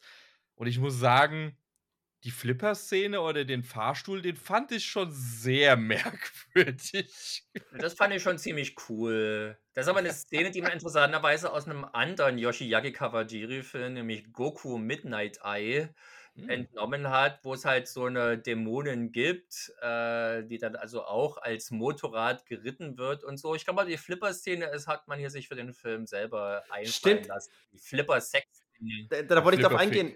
Du, du, hast ja, du hast ja mal den Film versucht, uns schmackhaft zu machen, und du sagst, ey, da in dem Film gibt es eine Sexszene mit einem äh, feminisierten Motorrad. Und ich glaube, du hast dann quasi das Motorrad mit dem Flipperautomaten verwechselt, weil es ist ja die Sexszene mit dem Äh, ich kann mich insofern nicht genau entsinnen, aber allerdings ist es insofern unerheblich, weil das ja die gleiche, der gleiche Dämon ist, der sich halt sowohl als Flipper als auch als auch als Motorrad. Sie hat eine Gestaltenwandlerin Ach, Und der stimmt, jetzt. Fahrstuhl. Und als Fahrstuhl, genau. Da hat sie ja quasi auch Sex mit ihren Insassen. Ja.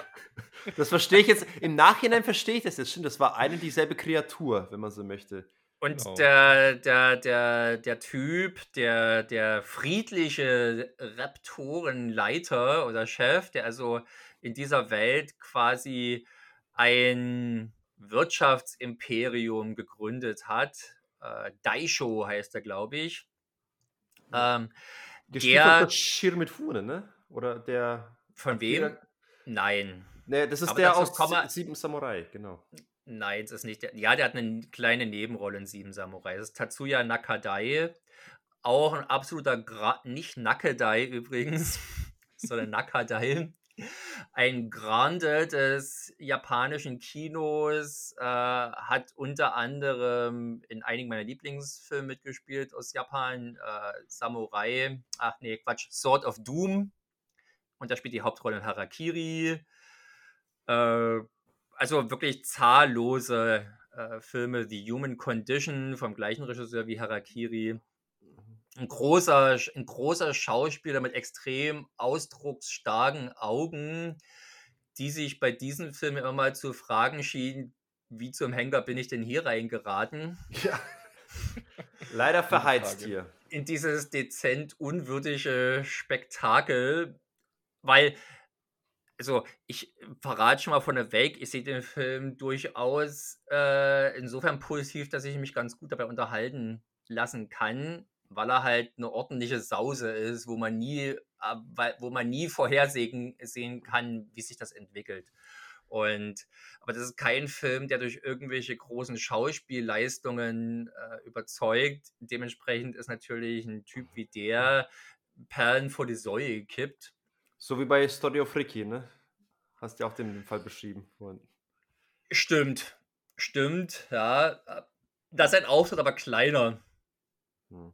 Ist also eher so ein Cameo-Auftritt, während das hier halt schon eine wichtige zentrale Rolle ist. Ich hatte das Gefühl, dass der ja irgendwie auch quasi diese Giuseppe Mayhart, hier ist glaube ich die Rolle in Wicked City Anime, also dieser, dieser Typ, der Mystiker, der diesen Friedensvertrag quasi überwachen soll, dass es alles mit rechten Dingen zugeht und den wiederum unsere beiden Hauptfiguren äh, denen hier die Leon Lai-Figur und die Michelle Reis-Figur nachempfunden sind, die den halt beschützen sollen, der sich als, als kleiner Lustzwerg entpuppt.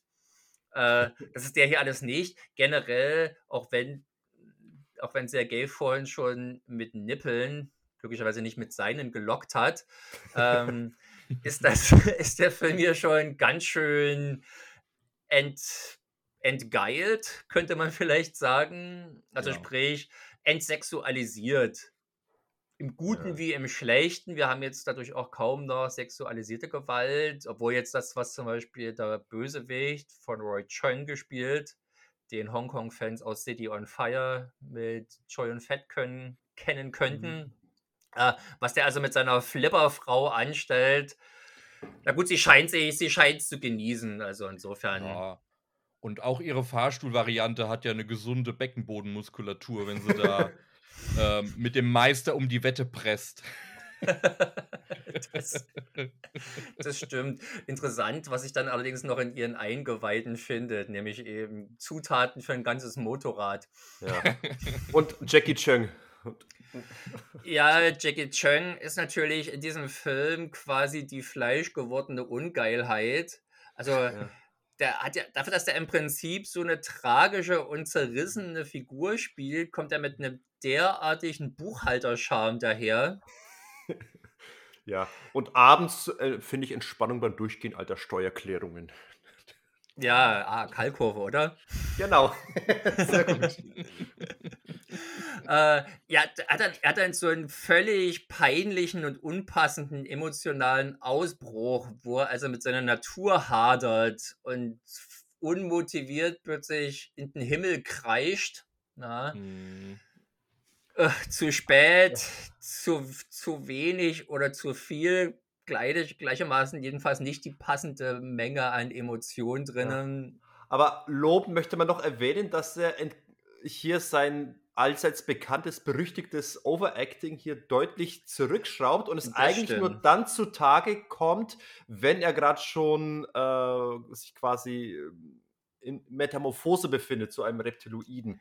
Dann, Das stimmt. dann macht, verzieht er ein Gesichtsfasching, aber das, das passt dann auch. Das ist dann okay für so ein. Ich Wesen. glaube, der hat dann noch einen Muskelkater von Bullet in the Head, was er da an Gesichtsfasching abgezogen hatte. Oder so, genau, musste sich noch äh, auskodieren. Da hat ihm die Visage noch geschmerzt, deswegen ist Ja. sie jetzt so etwas eingefroren. Ja, aber ist es nicht ein bisschen einfallslos, jetzt mit Reptiloiden um die Ecke zu kommen? Ich meine, in was aus dem hast du- Raptoiden, nicht Rap- Reptiloiden. Ja, vor, ja, das sind ja die, die in echt hier unter uns. Das sind ja die, die in echt hier unter uns weilen, ne? Ich Ja, weiß ja es- nicht, also die, die, die, die, die Vorlage ist ja also wieder eine Romanreihe. Ich weiß nicht, ob in einem dieser Romane erwähnt wird, wie genau jetzt diese, wie kommen die hierher und wann kamen sie? Ähm, also es gibt ja in der, in der japanischen Popkultur also dieses Konzept des, der, des Makai, das Dämonenreich, äh, ein sehr verbreitetes, haben wir also in einer ganzen Menge Geschichten. Am bekanntesten ist neben Wicked City dürfte zum Beispiel noch Urozuki Doji sein, also Legend of the Overfiend, wie ihn Anime-Splatter-Fans in den 90ern zu kennen und liebten lernten. Und aber da gibt es immer einen deutlichen Wechsel zwischen diesen Welten. Wer das sind, die hier sind? Man fragt sich, gibt es denn auch eine, gibt's denn auch eine Welt für die? Und warum machen die hier unsere schöne Welt so unsicher? Und dadurch, dass die jetzt hier in der Realverfilmung auch noch diesen bekloppten Namen Raptoids oder Raptors oder sowas Raptors. tragen, hat man halt seltsame Assoziationen. Gut, es scheint nicht ganz von ungefähr zu kommen, weil äh, in Momenten der Aufregung und äh, seelischen Erregung scheint ihnen ja, scheint sie sich ja in leicht reptiloide oder echsenförmige Wesen zu verlangen, zumindest vom Nischel her. Ja, mit leichter Ähnlichkeit zu Dennis Hopper im Super Mario Bros. hatte ich In der Tat, absolut, genau. Ja, ähm, aber das Ding ist doch, im, im, im Anime hast du wirklich sehr fantasievolle Ausarbeitung von diesen Dämonen. Also das, das könnte ja alles Mögliche sein. Das sind einfach riesengroße, Venom-artige, gigantische Klauen und Zähne, die einem aus dem Bauch hinausragen und zu einem neuen fantasievollen Wesen werden. Und hier hat man sich jetzt einfach, ich glaube, weil man eben das nicht wirklich adäquat Anfang der 90er darstellen konnte, hat man sich eben auf die guten alten Reptiloiden geeinigt. Wobei ich jetzt kurz die Frage stellen würde, sind die so ein Dauerbrenner, auf das man gerne zurückkommt? Weil es gibt ja auch diese allseits bekannte Verschwörungstheorie um Reptiloiden und uns unterwandern wollen. Wird ja gerne von Flacherdlern aufgegriffen, die Reptiloiden-Theorie. Ist die schon so? Die Hohlwelt-Theorie ist das ja im Prinzip, das ist ja tatsächlich schon eine ziemlich alte Sache, die ja. aber, glaube ich, in 20er Jahren nochmal, also des letzten Jahrhunderts wohlgemerkt, ja. und jetzt wieder äh, an Fahrt gewann. Ähm, aber hier könnte es durchaus auch denkbar sein, dass es Außerirdische sind. Also über deren Herkunft wird im Film nichts verraten. Mit so einem Namen wie Raptor, das klingt eigentlich auch wie eine Alien-Rasse. Und dann machen die ja. auch noch irgendwie gemein, sind sie gemeinsame Sachen mit korrupten Polizisten und irgendwelche Drogendeals. Das ist für mich alles irgendwie sehr demystifizierend, was die. Ja, es hat auch was, ich meine, klar, Echsen als, als kalte, in Anführungszeichen, Lebewesen, sehr kaltblütig und hier sind die ja auch äh, sehr rabiat, sehr unemotional, außer im, ja, wenn sie mal Flipper spielen oder was. Aber ansonsten sind die äh, Raptoids ja hier auch, äh, also so wie die Dämonen ja in der Originalvorlage, die sind ja auch sehr, sehr nüchtern und sehr brutal, gerade dadurch, dass sie eben so emotionslos sind. Und klar, was verbindet man am ehesten als äh, damit als eine kalte Echse, mhm. die sich unter oder eine kalte Schlange, die sich unter die, die warmen Leute quasi schmuggelt. Oder die warmen das Brüder, möchtest du damit sagen. Klavier setzt ein. Ah. Äh, die, äh, in, der, in der deutschen Version, die deutsche Version endet irgendwie mit so einem Spruch, wenn also dann Daisho alias Tatsuya Nakadai und die Windy, äh, finde ich auch einen etwas seltsamen Namen für jetzt die Michelle Reis Frau. Im Anime hieß sie noch Makir. Und ähm, jetzt also Windy, er sagte dann irgendwie, äh, die, die Bewohner dieser Welt sind so verkackt, dass man sie eigentlich nur bemitleiden kann oder so. Er sagt nicht verkackt, aber er sagt quasi irgendwas, was relativ empathisches, ähm, dass er im Prinzip hier Schlimmes auf die Menschheit zukommen sieht. Und der Film hat auch, sag mal, so einen etwas nihilistischen und, und, und misanthropen Unterton drauf, wo also die Menschheit im Introtext schon als Parasiten bezeichnet werden, die die Städte bewohnen und so. Der verzettelt sich dann auch in, in fragwürdigen Metaphern, deren Sinn ich nicht ganz erschließen konnte für mich. Ganz offensichtlich hat der Film auch eine gesellschaftspolitische äh, Jetzt kommt's wieder. Ebene. ja. Es ja, sind die, Aliens sind, die Aliens sind die Chinesen, die spätestens 97 die ganzen Menschen dort. Äh, ja, das ist durchaus interessant, weil ich habe andere Interpretation, Interpretationen gelesen, wo die Aliens mit dem Westen quasi, also eher den Briten, gleichgesetzt werden. Ich sehe es aber tatsächlich, wenn ich hier schon was Politisches reininterpretieren möchte, und das mache ich tatsächlich eigentlich vornehmlich deswegen, weil es eine Joy Hark-Produktion ist und der bekannt für solche Mätzchen ist dass es sich also lohnen könnte, sehe ich auch quasi der schleichende, weil einer der Schlüsselmomente des Filmes ist, wenn der Daisho seinen Leuten so sagt, der ist also großer Geschäftsmann und weilt unerkannt, also als Fremder unter den Menschen und äh, verkündet halt, wie weit sie im Prinzip schon die, die Wirtschaft infiltriert haben und ihre, unter ihre Kontrolle gebracht haben. Und das scheint mir einfach ein ganz guter oder eine einigermaßen plausible Metapher zu sein für den schleichenden Einfluss oder den steigenden, schleichenden Einfluss von China, den es ja schon vor dem Handover gegeben hatte, zurück an China. Und ähm, was man davon jetzt genau mitnimmt, wir hatten uns beim Chinese Ghost Story Podcast jetzt natürlich auch, auch darüber unterhalten und waren uns nicht ganz einig geworden, was hier die Aussage denn sein soll. Das muss offenbar jeder auch ein bisschen für sich selbst ausmachen, auch ob er überhaupt was mitnimmt in dieser Hinsicht. Es, drängt sich einem nicht gerade auf. Man muss das schon irgendwie sehen wollen. Ja. Und ansonsten und ich, ist es halt eine alberne Trash-Klamotte. Ja. Ich dachte, ich werde mittlerweile darauf sensibilisiert und würde jetzt pauschal jedes Mal bei einem früh 90er Hongkong-Film genau darauf acht geben. Ich habe es bei dem Film wieder verpasst und es brauchte eine äh, Mini-Kritik, die, über die ich gestolpert bin, die mir wieder vor Augen wieder, ach ja, man könnte hier wieder die, die Hongkong-Übernahme äh, Analogie hier ziehen. Aber wie mhm. gesagt, man denkt eigentlich nicht daran bei den Filmen, zumal es einen wirklich schwer macht, sich äh, inhaltlich auf den einzulassen. Ja. Aber er, sie erwähnen es, ich glaube, zwei oder sogar dreimal im Film. Also Ja, das, der, dieser, diese Rückgabe ist schon sehr präsent in der Handlung. Da scheinen viele der Charaktere motiviert zu sein. Oder das scheinen Mhm. viele da. Also zum Beispiel die äh, von der bezaubernden Carmen Lee gespielte Orchid heißt, glaube ich, ihr Name in, der, in den Untertiteln. Also es ist im Prinzip eine Kollegin, eine Polizistin von Taki und Ken. Und wie sich letztendlich rausstellt, Spoiler-Alarm, sie ist die Verräterin, die also mit den Raptors zusammen die Rauschgift-Deals einfädelt. Dieser ganze Rauschgift-Plot übrigens auch eine komplette Neuerfindung des Films, gibt es also auch in der Vorlage nicht. Hat mich auch noch verwirrt. ja. Es ist halt im Prinzip, hatte ich so das Gefühl, wollen sie damit die Leute auf Linie bringen, aber vornehmlich auch bloß Geld machen. Also der, der Roy Chön-Charakter scheint jetzt weniger strategisch als eher hedonistisch motiviert zu sein. Mhm. Der ist eher so ein bisschen wie, der, wie die jungen Yakuza in Black Rain beispielsweise und tausend anderen Yakuza-Filmen. Oder Er auch hat halt Triadenfilmen. er. Er hat halt geschaut, was er in die Tentakel kriegt, ne? Genau. Aber mit seiner Flipper Lady, ja, die er im Zweifelsfall auch noch transportiert als Motorrad, da hätte er doch eigentlich glücklich sein können. Aber er Hm, wollte ja, glaube ich, eigentlich gerne wollte er ja die Windy, die windige Windy haben. Die windische Windy mit den Laserfingern.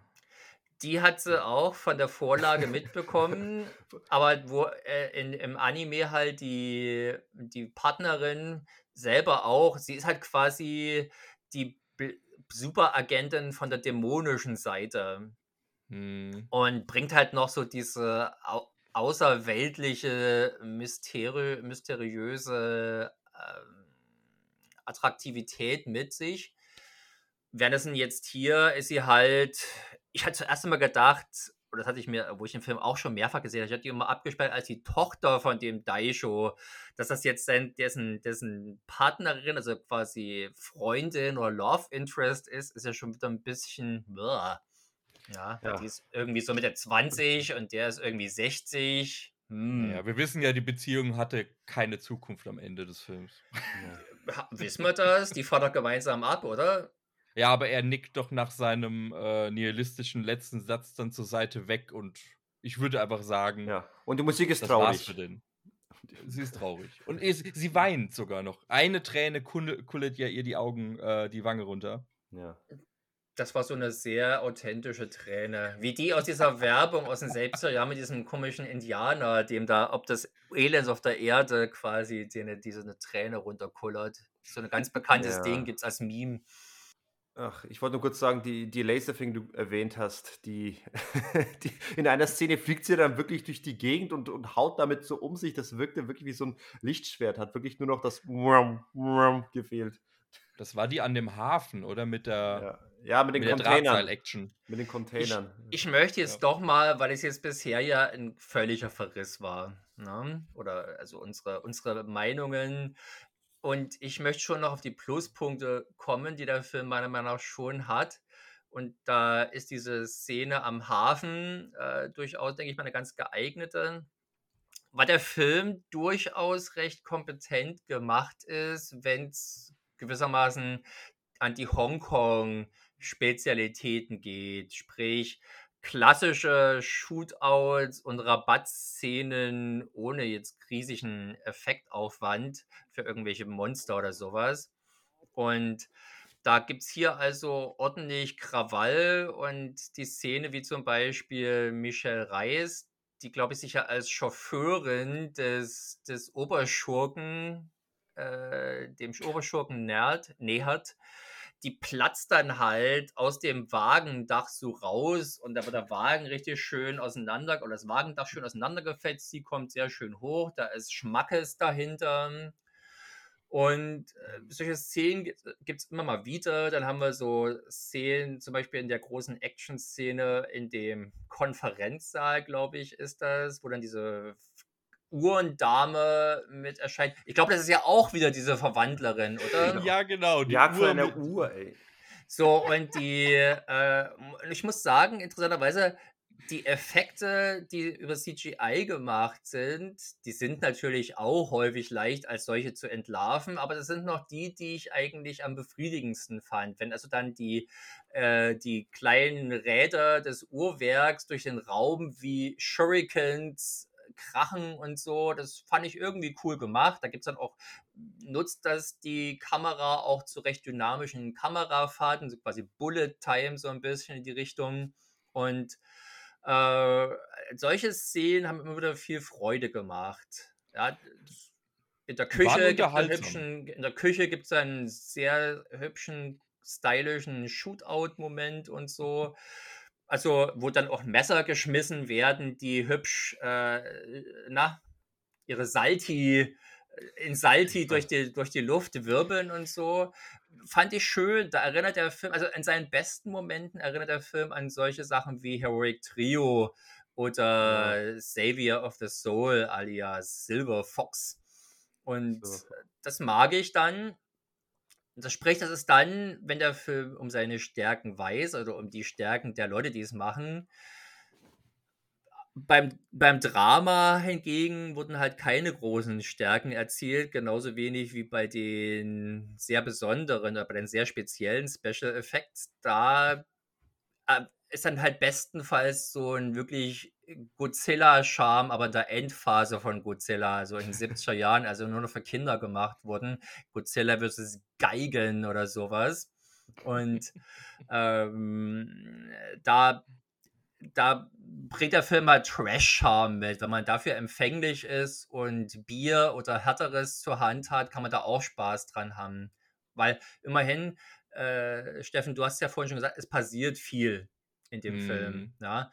Und langweilig wird der Film, glaube ich, nur dann, wenn man die Sinnfrage stellt und versucht, ernsthaft sich darauf einzulassen. Nee, ich finde äh, tatsächlich diese die Szenen an sich, diese Actionsequenz, ich fand die super unterhaltsam, gerade weil diese, die, diese Schichten von, von Effekten, die dann noch nachträglich scheinbar drüber geklatscht wurden, weil dann so, oh, wir haben noch einen Euro gefunden, hey, wir haben noch ein CGI-Modell irgendwo im Stock-Market, hey, lasst es da reinbauen, hat mich, ähm, kennt ihr Creatures from the Abyss von Passeri, so ein italienischer Creature-Feature-Film? Da gibt es auch eine wunderbare Szene, wo sie dann so furchtbar schlecht animierte Fische, die durch, durchs Bild fliegen, also in einem, in einem Labor. Ähnlich wie die Messer hier durch die Küche fliegen. Daran hat mich das sehr stark erinnert. Da hatte ich eine gute Zeit mit. Die, Messer sind, doch aber die Messer sind doch aber recht gekonnt eigentlich durch den Raum geflogen, würde ich mal sagen. Äh, äh, überwiegend, aber ich, ich habe tatsächlich zwischendrin mal einmal angehalten und es gibt einen sehr, ich glaube, da folgt kurz auch die Kamera diesem, diesem Messer und es hebt sich einfach so krass von allem ab. Es fehlt nur noch so diese, diese transparenten Pixel drumherum, dass es aussieht, als würde es gerade jemand mit der Maus durchs Bild schieben. Ah, okay. Ich, fand ich wunderprächtig. Nee, mich hat er tatsächlich nur dann äh, gelangweilt. Es waren wirklich diese Dramaszenen, die aber so krass over the top waren, gerade durch die Musik und dieses ich hatte schon wirklich, äh, ich habe wenige K-Dramen äh, oder sowas gesehen, aber meine Schwester ist da sehr affin für. Daher kenne ich ein paar Sachen. Und da habe ich gedacht, ja, könntest du, wird heute immer noch so gemacht, nur halt in Serienformat. Ja. Na, es ist ja, ich würde mal sagen, der Film ist jetzt ja gar nicht so übertrieben in Sachen äh, Overacting oder so. Tatsächlich ja im Zweifelsfall gibt es hier eher Underacting zu beklagen als Overacting. Aber es ist halt völlig unverdientes Drama. Du kennst diese Leute ja nicht, du magst sie nicht. Was ist, nee. ist was geht's mich denn an, ob die alle sterben? Also, das ist halt wirklich mit einem Minimum an Charaktermotivation gemacht und gerade das große zentrale Ding dieses Filmes, wenn also Leon Lai seinem Partner Ken berichtet, dass äh, ja diese Raptorendame da mit der hat mal was. Ja, das wäre im Allgemeinen quasi, könnte man das so sagen, einfach, hm, die kenne ich. Uh, heißes Ding. Hier ist es 10 Minuten Flashback mit schmalziger Musik unterlegt. Ja. Äh, das lernst du jetzt im Detail, äh, wird das dargelegt, oder dass du trotzdem die Figuren besser kennenlernst. Das sind auch wieder das ist so ein klarer Fall von, die mögen sich, weil sie offenbar gut genug aussehen und einfach vom Drehbuch so vorgesehen ist. Mehr ist da nicht. Frei nach The Witcher, ich habe mal eine Raptorin gehobelt. Ja, kann man immerhin mal was, kann man halt den, den Kollegen mal erzählen. Ja, aber Im Pausenhof kannst du es angeben damit. Es, es ist halt irgendwie nichts. Und dazu kommt natürlich noch, also der Leon Lai ist halt nicht nur blass, sondern seine Figur ist auch noch meiner Meinung nach außerordentlich unsympathisch, weil er sich dem rassistischen Chef der Einheit, der immer wieder Ken schikaniert und diskriminiert, dem tritt er nie entgegen. Angeblich ist Ken sein Freund, also dieser Halbraptoren-Buddy. Und äh, trotzdem lässt er den im Prinzip immer äh, quasi, lässt, lässt er seinen Chef an ihm austoben. Genau, weil eigentlich ist ja der Film zu einem gewissen Teil eine Art Buddy-Cop-Movie, nur dass du überhaupt nicht wirklich eine Chemie hast zwischen äh, Leon Lai und Jackie Chung. Da ist irgendwie leider nicht sehr viel zwischen Nee. Null. Sehr kalt. Sehr Also kalt, wer, ja. wer Buddies wie den hat, der braucht auch keine Feinde mehr. Nee. Dann lieber ein Chef, der ein bisschen Magnet-Telekinese-Ping-Pong mit dir spielt. Also, Also, Aber ja. auch bloß Ja. kommt auch plötzlich ganz unverhofft raus, wenn es der Plot eben erfordert, dass die plötzlich, dass die Menschen plötzlich auch irgendwie telekinetisch begabt sein können. Hm. Der Chef übrigens hat durchaus interessante Besetzung, ne? Habt ihr das mitbekommen? nee. Äh, ich glaube ja. Äh, sag's nochmal. Das ist Yuan Wuping, Ach, ja, stimmt, der Jimbo Ping, genau. Der. der legendäre Action-Choreograf, Action-Regisseur, Matrix hat er choreografiert, hat dafür also nicht Ah. berühmt geworden, aber so hat er sich international vielleicht nochmal einen extra Namen gemacht oder Crouching Tiger, Hidden Dragon. Darf hier schauspielerisch tätig werden und es spricht für den Film oder vielleicht eher gegen den Film, dass er als Nicht-Schauspieler durchaus eine der äh, prägnanteren äh, Darbietungen hier liefert. das stimmt. Hm, good to Der, know. der bleibt schon irgendwie äh, haften, vornehmlich seiner Arschigkeit wegen, aber der verkörpert das schon ganz gut. Ja. Dann ist ein, der Rest, ja. Ja, Roy Cheng ist mit, mit Gusto dabei, hier diesen Oberarsch, diesen äh, irgendwo zwischen Assi und ähm, Aristokrat aufspielenden jungen Schnösel von Bösewicht, der glaubt, ihm gehört, ihm gehöre die Welt. Ähm, das ist jetzt nichts besonders Tolles, aber im schauspielerischen Jammertal, das der Film ansonsten bietet, ist es schon noch was, was vielleicht erwähnt werden könnte. Was, wo ich noch vielleicht drauf eingehen möchte, was der Film tatsächlich ganz gut vom Anime übernimmt, ist das Farbschema. Der Anime hat äh, ist recht konsequent in Blautönen gefilmt, die in Magenta häufig so einen Kontrast finden. Und das hat der Film mir tatsächlich ganz gut rübergebracht, was dem halt so einen Cyberpunk-Charme äh, gibt. Ja. Also Wicked Mm, City wird zum. Beispiel auch regelmäßig als Cyberpunk-Anime bezeichnet, was er inhaltlich überhaupt nicht ist. Weder spielt er jetzt irgendwie in der Zukunft, noch gibt es da so Hightech-Gimmicks oder sowas. Aber allein diese Farbgebung ist inzwischen derart, auch so durch diese ganze Retro-Synthwave-Szene quasi mit 80s Cyberpunk äh, assoziiert, dass man das jetzt äh, eben unwillkürlich da einordnet. Und das macht der Film hier auch. Also da hat er, der hat schon coole Bilder, wie, also finde ich. So von den, die, die, die Impression des nächtlichen Hongkong, das kommt schon recht cool rüber. Die haben schön auch äh, ganz leere Straßenzüge dann geschaffen, die sie dann gefilmt haben. Und auch hier und da ein bisschen die Nebelmaschine angeworfen. Da, da kommt, also die haben schon tatsächlich ein einigermaßen stimmungsvolles Stadtbild äh, geschaffen, das so, Ja, das wirklich wicked wirkt. Ne? ja, Wicked. in der Tat. So. Ich, ich möchte mal jetzt auch den Film mal beschließen. Steffen, hast du irgend so einen Lieblingsmoment, wo du sagst, ja, da, dafür tauche ich doch gerne äh, tief hinab? Ein Lieblingsmoment. Ich habe, glaube ich, tatsächlich, ähm, ich habe es hier mir mit äh, Elektrokabel-Curling notiert, äh, wo ja äh, der, ich habe die Namen nicht präsent, der, der Meister in Anführungszeichen, die wurden ja dann entführt und das, er, da- er hängt ja mit der Pseudomaki ja dann nackt in diesen Elektrokabeln, in diesem Ah, Strom- äh, Stromwerk äh, fest und Ah, hm. ohne Soundeffekte gleiten sie ja dann gegen Boden. Und es gibt eine wunderschöne Top-Down-Einstellung, wo sie dann auf ihm sitzt und einmal quer über den Hof von dem Elektrowerk ähm, curlt, ohne Bewegung, einfach wie so ein, als hättest du ähm, wie bei Super Gleitet. Mario dich auf so einen Pinguin gesetzt und einmal hui! Wunderbar. Mein Lieblingsmoment ist, glaube ich, tatsächlich, oder es ist eher eine Lieblingsszene. Das ist halt diese größere Action-Szene, die ungefähr so nach, weiß ich nicht, einer halben Stunde kommt im, in diesem Konferenzsaal, äh, wo es halt tatsächlich ein paar relativ coole Effekte gibt. Zum Beispiel, wenn halt der Boden, das Linoleum sich auch verflüssigt und sich und so nach oben greift und die Beine umschließt. Ich, ich weiß, ich glaube, es sind CGI. Ähm, aber dafür sehen sie eigentlich schon fast zu gut aus. Vielleicht ist da ja alles Budget reingeballert. Vielleicht wollten sie den ganzen Film so machen, aber die erste Szene haben sie festgestellt, verdammt, drei Viertel des Effektbudgets sind alle. Wir müssen auf bewährtere, schlampigere Methoden zurückgreifen. Auf alle Fälle gibt es da recht cool. Das ist halt diese Szene, wo es auch den Shootout in der Küche gibt, wo es diese Ur, äh, diese Uhrwerksszene gibt, also wo das, wo die, das Uhrwerk in Einzelteile zerlegt durch den Raum fliegt und so. Und das, das macht Spaß.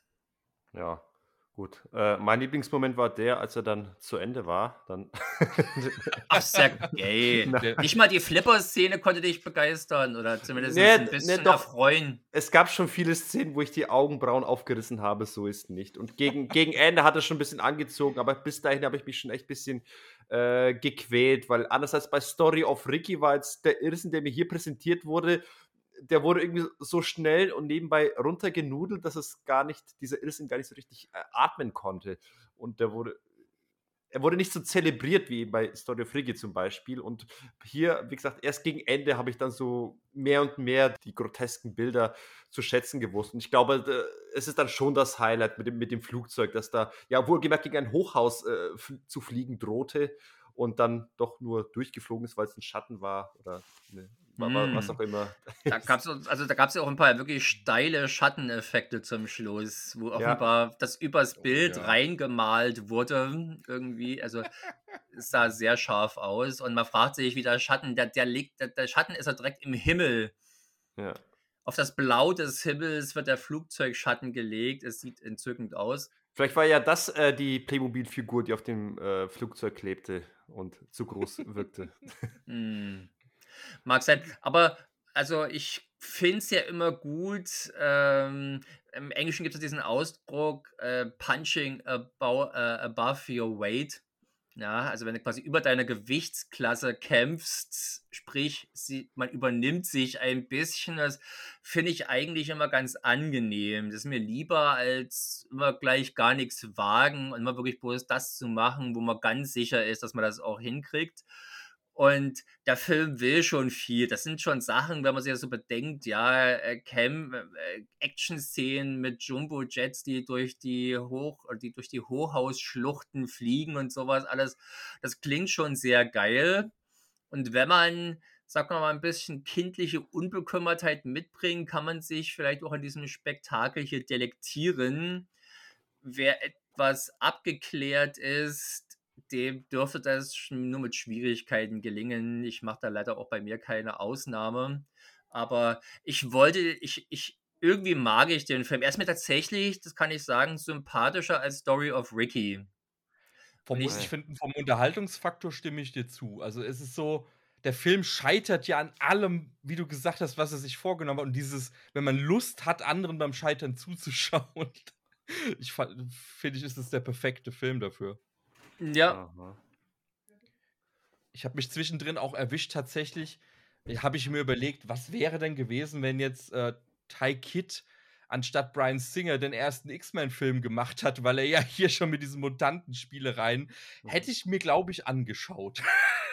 Ist sicher, manchmal ist es schon, äh, ich sag mal, zu, vor, vor äh, acht Jahren oder sowas, als Asylums ihre Filme noch nicht so völlig faul runtergedreht haben, fand ich das immer Mhm. ganz interessant zu sehen, wie, wie, wie bewerkstelligen sie das denn jetzt, mal so aufwendige Szenen zu zeigen. Und manchmal war ich da durchaus positiv überrascht.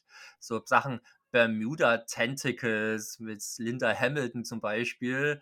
Da war schon recht lustiges und cooles irgendwie zu sehen. Mhm. Ähm, das Schlimme ist hier, dass hier sind ja Leute dabei, die eigentlich auch Qualitätsfilme produziert haben. Choi Haag, äh, ja, und auch Leon Lai ist bei wirklich guten Filmen äh, mitgebracht und hat da durchaus auch wirklich respektable Leistungen äh, ge geliefert. Michel Reis sowieso. Und es ist nicht ganz klar, offenbar muss ja der Film hier in irgendeiner Rekordzeit runtergekurbelt werden, wo halt so nichts mehr Zeit war, was das Ganze noch hätte, wo man also auch mit beschränkten Mitteln noch hätte was machen können. Weil ja. es gibt ja immer wieder Effektansätze, die zeigen, okay, das, da ginge was. Man bräuchte halt bloß die Zeit und die Sorgfalt, das zu machen. Wie ja, die Glibber, die Glibberschleim-Szenen, ja. Ja. Aber da war offenbar der Erscheinungstermin wichtiger als irgendwie ein akzeptables Resultat. Und, ja, die hm. hätten vielleicht noch äh, ein bisschen ein stringenteres Drehbuch gebraucht und vielleicht noch einen Regisseur, der das alles ein bisschen äh, ruhiger erzählt. Dann wäre vielleicht hm. sogar ein mhm. richtiger Film bei rumgekommen.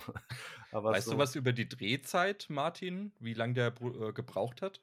Ähm, tatsächlich nicht. Ich weiß aber noch, ich habe ich zitiere immer mal gerne bei Hongkong-Film-Podcasts äh, eines meiner Lieblingsbücher zu diesem Thema, nämlich Film ohne Grenzen von Ralf Umert. Und der hatte ein Interview mit Choi Haag drin, was offenbar gedreht wurde, als er gerade in der Produktion zu Wicked City war. Und mhm. da war zum Abschied nämlich zu lesen, dass, jetzt, dass er jetzt quasi gehen musste, weil die aufwendigen Post, die aufwendige Postproduktion zu Wicked City anstände oder anstünde. Okay. Und wenn man das jetzt ja so sieht, hat man das Gefühl, okay, wie aufwendig kannst du gewesen sein? Das wird ja wohl an einem Nachmittag.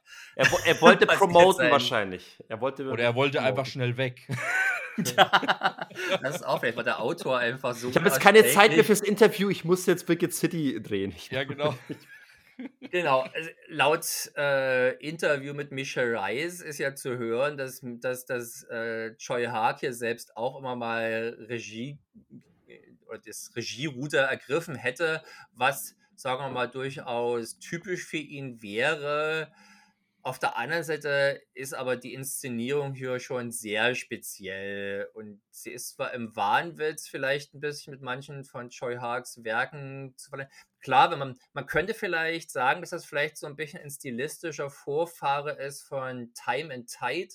Kennt ihr jemand von euch? Ja von 2000 oder sowas. So ein äh, Joy Haag-Film mit Nicolas C. in der Hauptrolle. Den hat er gedreht für Columbia TriStar oder für Columbia, aber halt trotzdem eine Hongkong-Produktion. Und da hat er halt so eine entfesselte Kamera, ja, die halt sich durch keinerlei physikalische Gesetze beeinflussen lässt. Und so ein bisschen könnte das hier auch sein. Aber wenn, dann ist es halt, oder Knock-Off hier, der Van Damme-Film, das ist ja auch so ein mhm. bisschen dabei. Na? Da könnte man vielleicht gewisse Parallelen sehen zu Knock-Off, dass er da vielleicht hier den, den, den, die Ideen bekommen hat, aber der Regisseur hier, Peter Mark Taikit, ist, glaube ich, hauptberuflich Musikvideoregisseur gewesen vorher. Ja. Und so sieht das auch ein bisschen aus. Ja, ja eben, Wicked City ist so ein Film, der, wenn es ein äh, Trailer wäre oder mal ein Musikvideo, hätte ich richtig Bock auf den. Ich habe Bock auf diese Bilder. Aber äh, wie gesagt, mir reicht es dann nicht, wenn ich sage, ja, ich muss halt nicht auf die Story acht geben, ich warte einfach nur auf äh, gute Action-Szenen. Ja, die sind da, das, das macht Spaß, aber zwischendurch ist es schon, es, es, hält mich nicht so bei der Stange. Deswegen fand ich den schon ein bisschen anstrengend was, in der Hinsicht. Was ich noch einen schönen Indikator finde für die offensichtliche Lustlosigkeit, mit der das hier gemacht wurde, äh, und es hat nicht mal was mit, mit Effekten oder sowas zu tun. Es gibt ja diese eine Szene, wo die in so einem Club sind oder eine Stripbar oder sowas.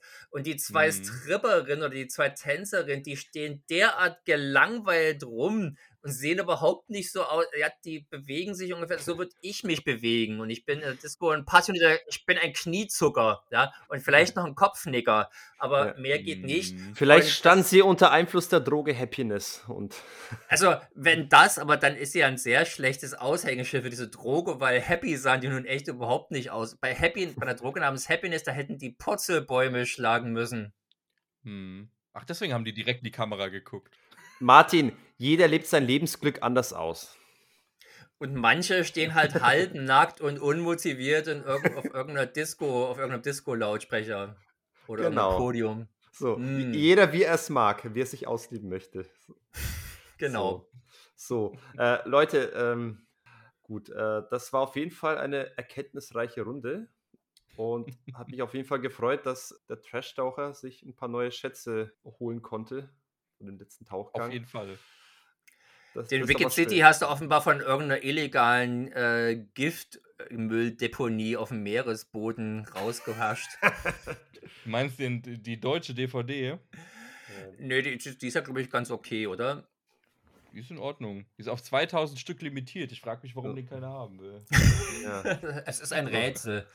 So, liebe Leute, wenn ihr dann noch mehr vom Steffen hören wollt, dann äh, googelt doch mal nach dem Trash-Taucher, dem Podcast. Dort äh, läuft aktuell, wenn wir es veröffentlichen, wahrscheinlich nicht mehr, aber aktuell widmet er sich ja dem, dem Oktobär, dem ja unter, unter Artenschutz stehenden ja, Bären mit vielen Tentakeln. Oder was hast du dann noch so für Filme am Start, die, die da so noch kommen werden? Also in, in, der Name gibt, die, gibt quasi die Rangfolge vor. Es gibt immer im Wechsel ein, ein Oktopus-Spektakel und danach geht es dann um knuddelige Killerbärchen in der nächsten Folge, immer schön im Wechsel. Und da kommen dann so, so äh, kleine Perlen. Ich habe mir jetzt zusammen mit einem Kollegen das Grauen aus der Tiefe von 55, so das Erstlings-Showcase von Ray Harryhausen, wenn das ja, interessiert. mit dem, Ah. mit dem, mit dem Riesenoktopus, ne? Genau, das ist mit dem Oktopus, der nur sechs Arme hat. Achso, ja, ein, ein, Genau. ein Sextopus. Oder der, Sex, der sechste Puss so hat den Harryhausen tatsächlich genannt. Oder kleine Tierhorror-Perlen wie von William Girdlers Grizzly, der am Ende mit einem Raketenwerfer befeuert wird. Ich wollte Alles tatsächlich fragen, ob Grizzly auch dabei ist, ob der sich auch als Kuschelbär qualifiziert. Kuscheliger Killerbär, jawohl. Ma machst du auch Polyp mit? Den Polypen hatte ich tatsächlich auf der Liste, aber es hat sich ähm, einfach ergeben, dass ich mit jemandem über Octalus reden wollte. Ja, der ist ja natürlich super geil. Da will ich eigentlich immer noch Ja. mit einem sehr Gamer drüber sprechen. Octalus. Deep euch Rising. ja- Deep Genau, Rising. genau. Okay, dann das äh, schreibt doch gerne in den Kommentaren oder bei Facebook, bei Twitter, bei Instagram nach Programm PC, ob ihr das denn tatsächlich so haben möchtet. Au diese aus solchen ausdrücklich formulierten Wünschen kommen wir gerne nach, so wie wir es in den letzten zwei Iron Eagle gemacht haben. Gruß an den Jan Lang an dieser Stelle. Und ansonsten, ja, liebe Leute, habt noch eine schöne, trashige, schmutzige Nacht. Und ich war der Sergej, da war der Ich- Martin. Tschüss, tschüss. Und der Steffen sagt Adiositas. Genau. Und wir sagen bis zum nächsten Mal. Haut rein. Ciao.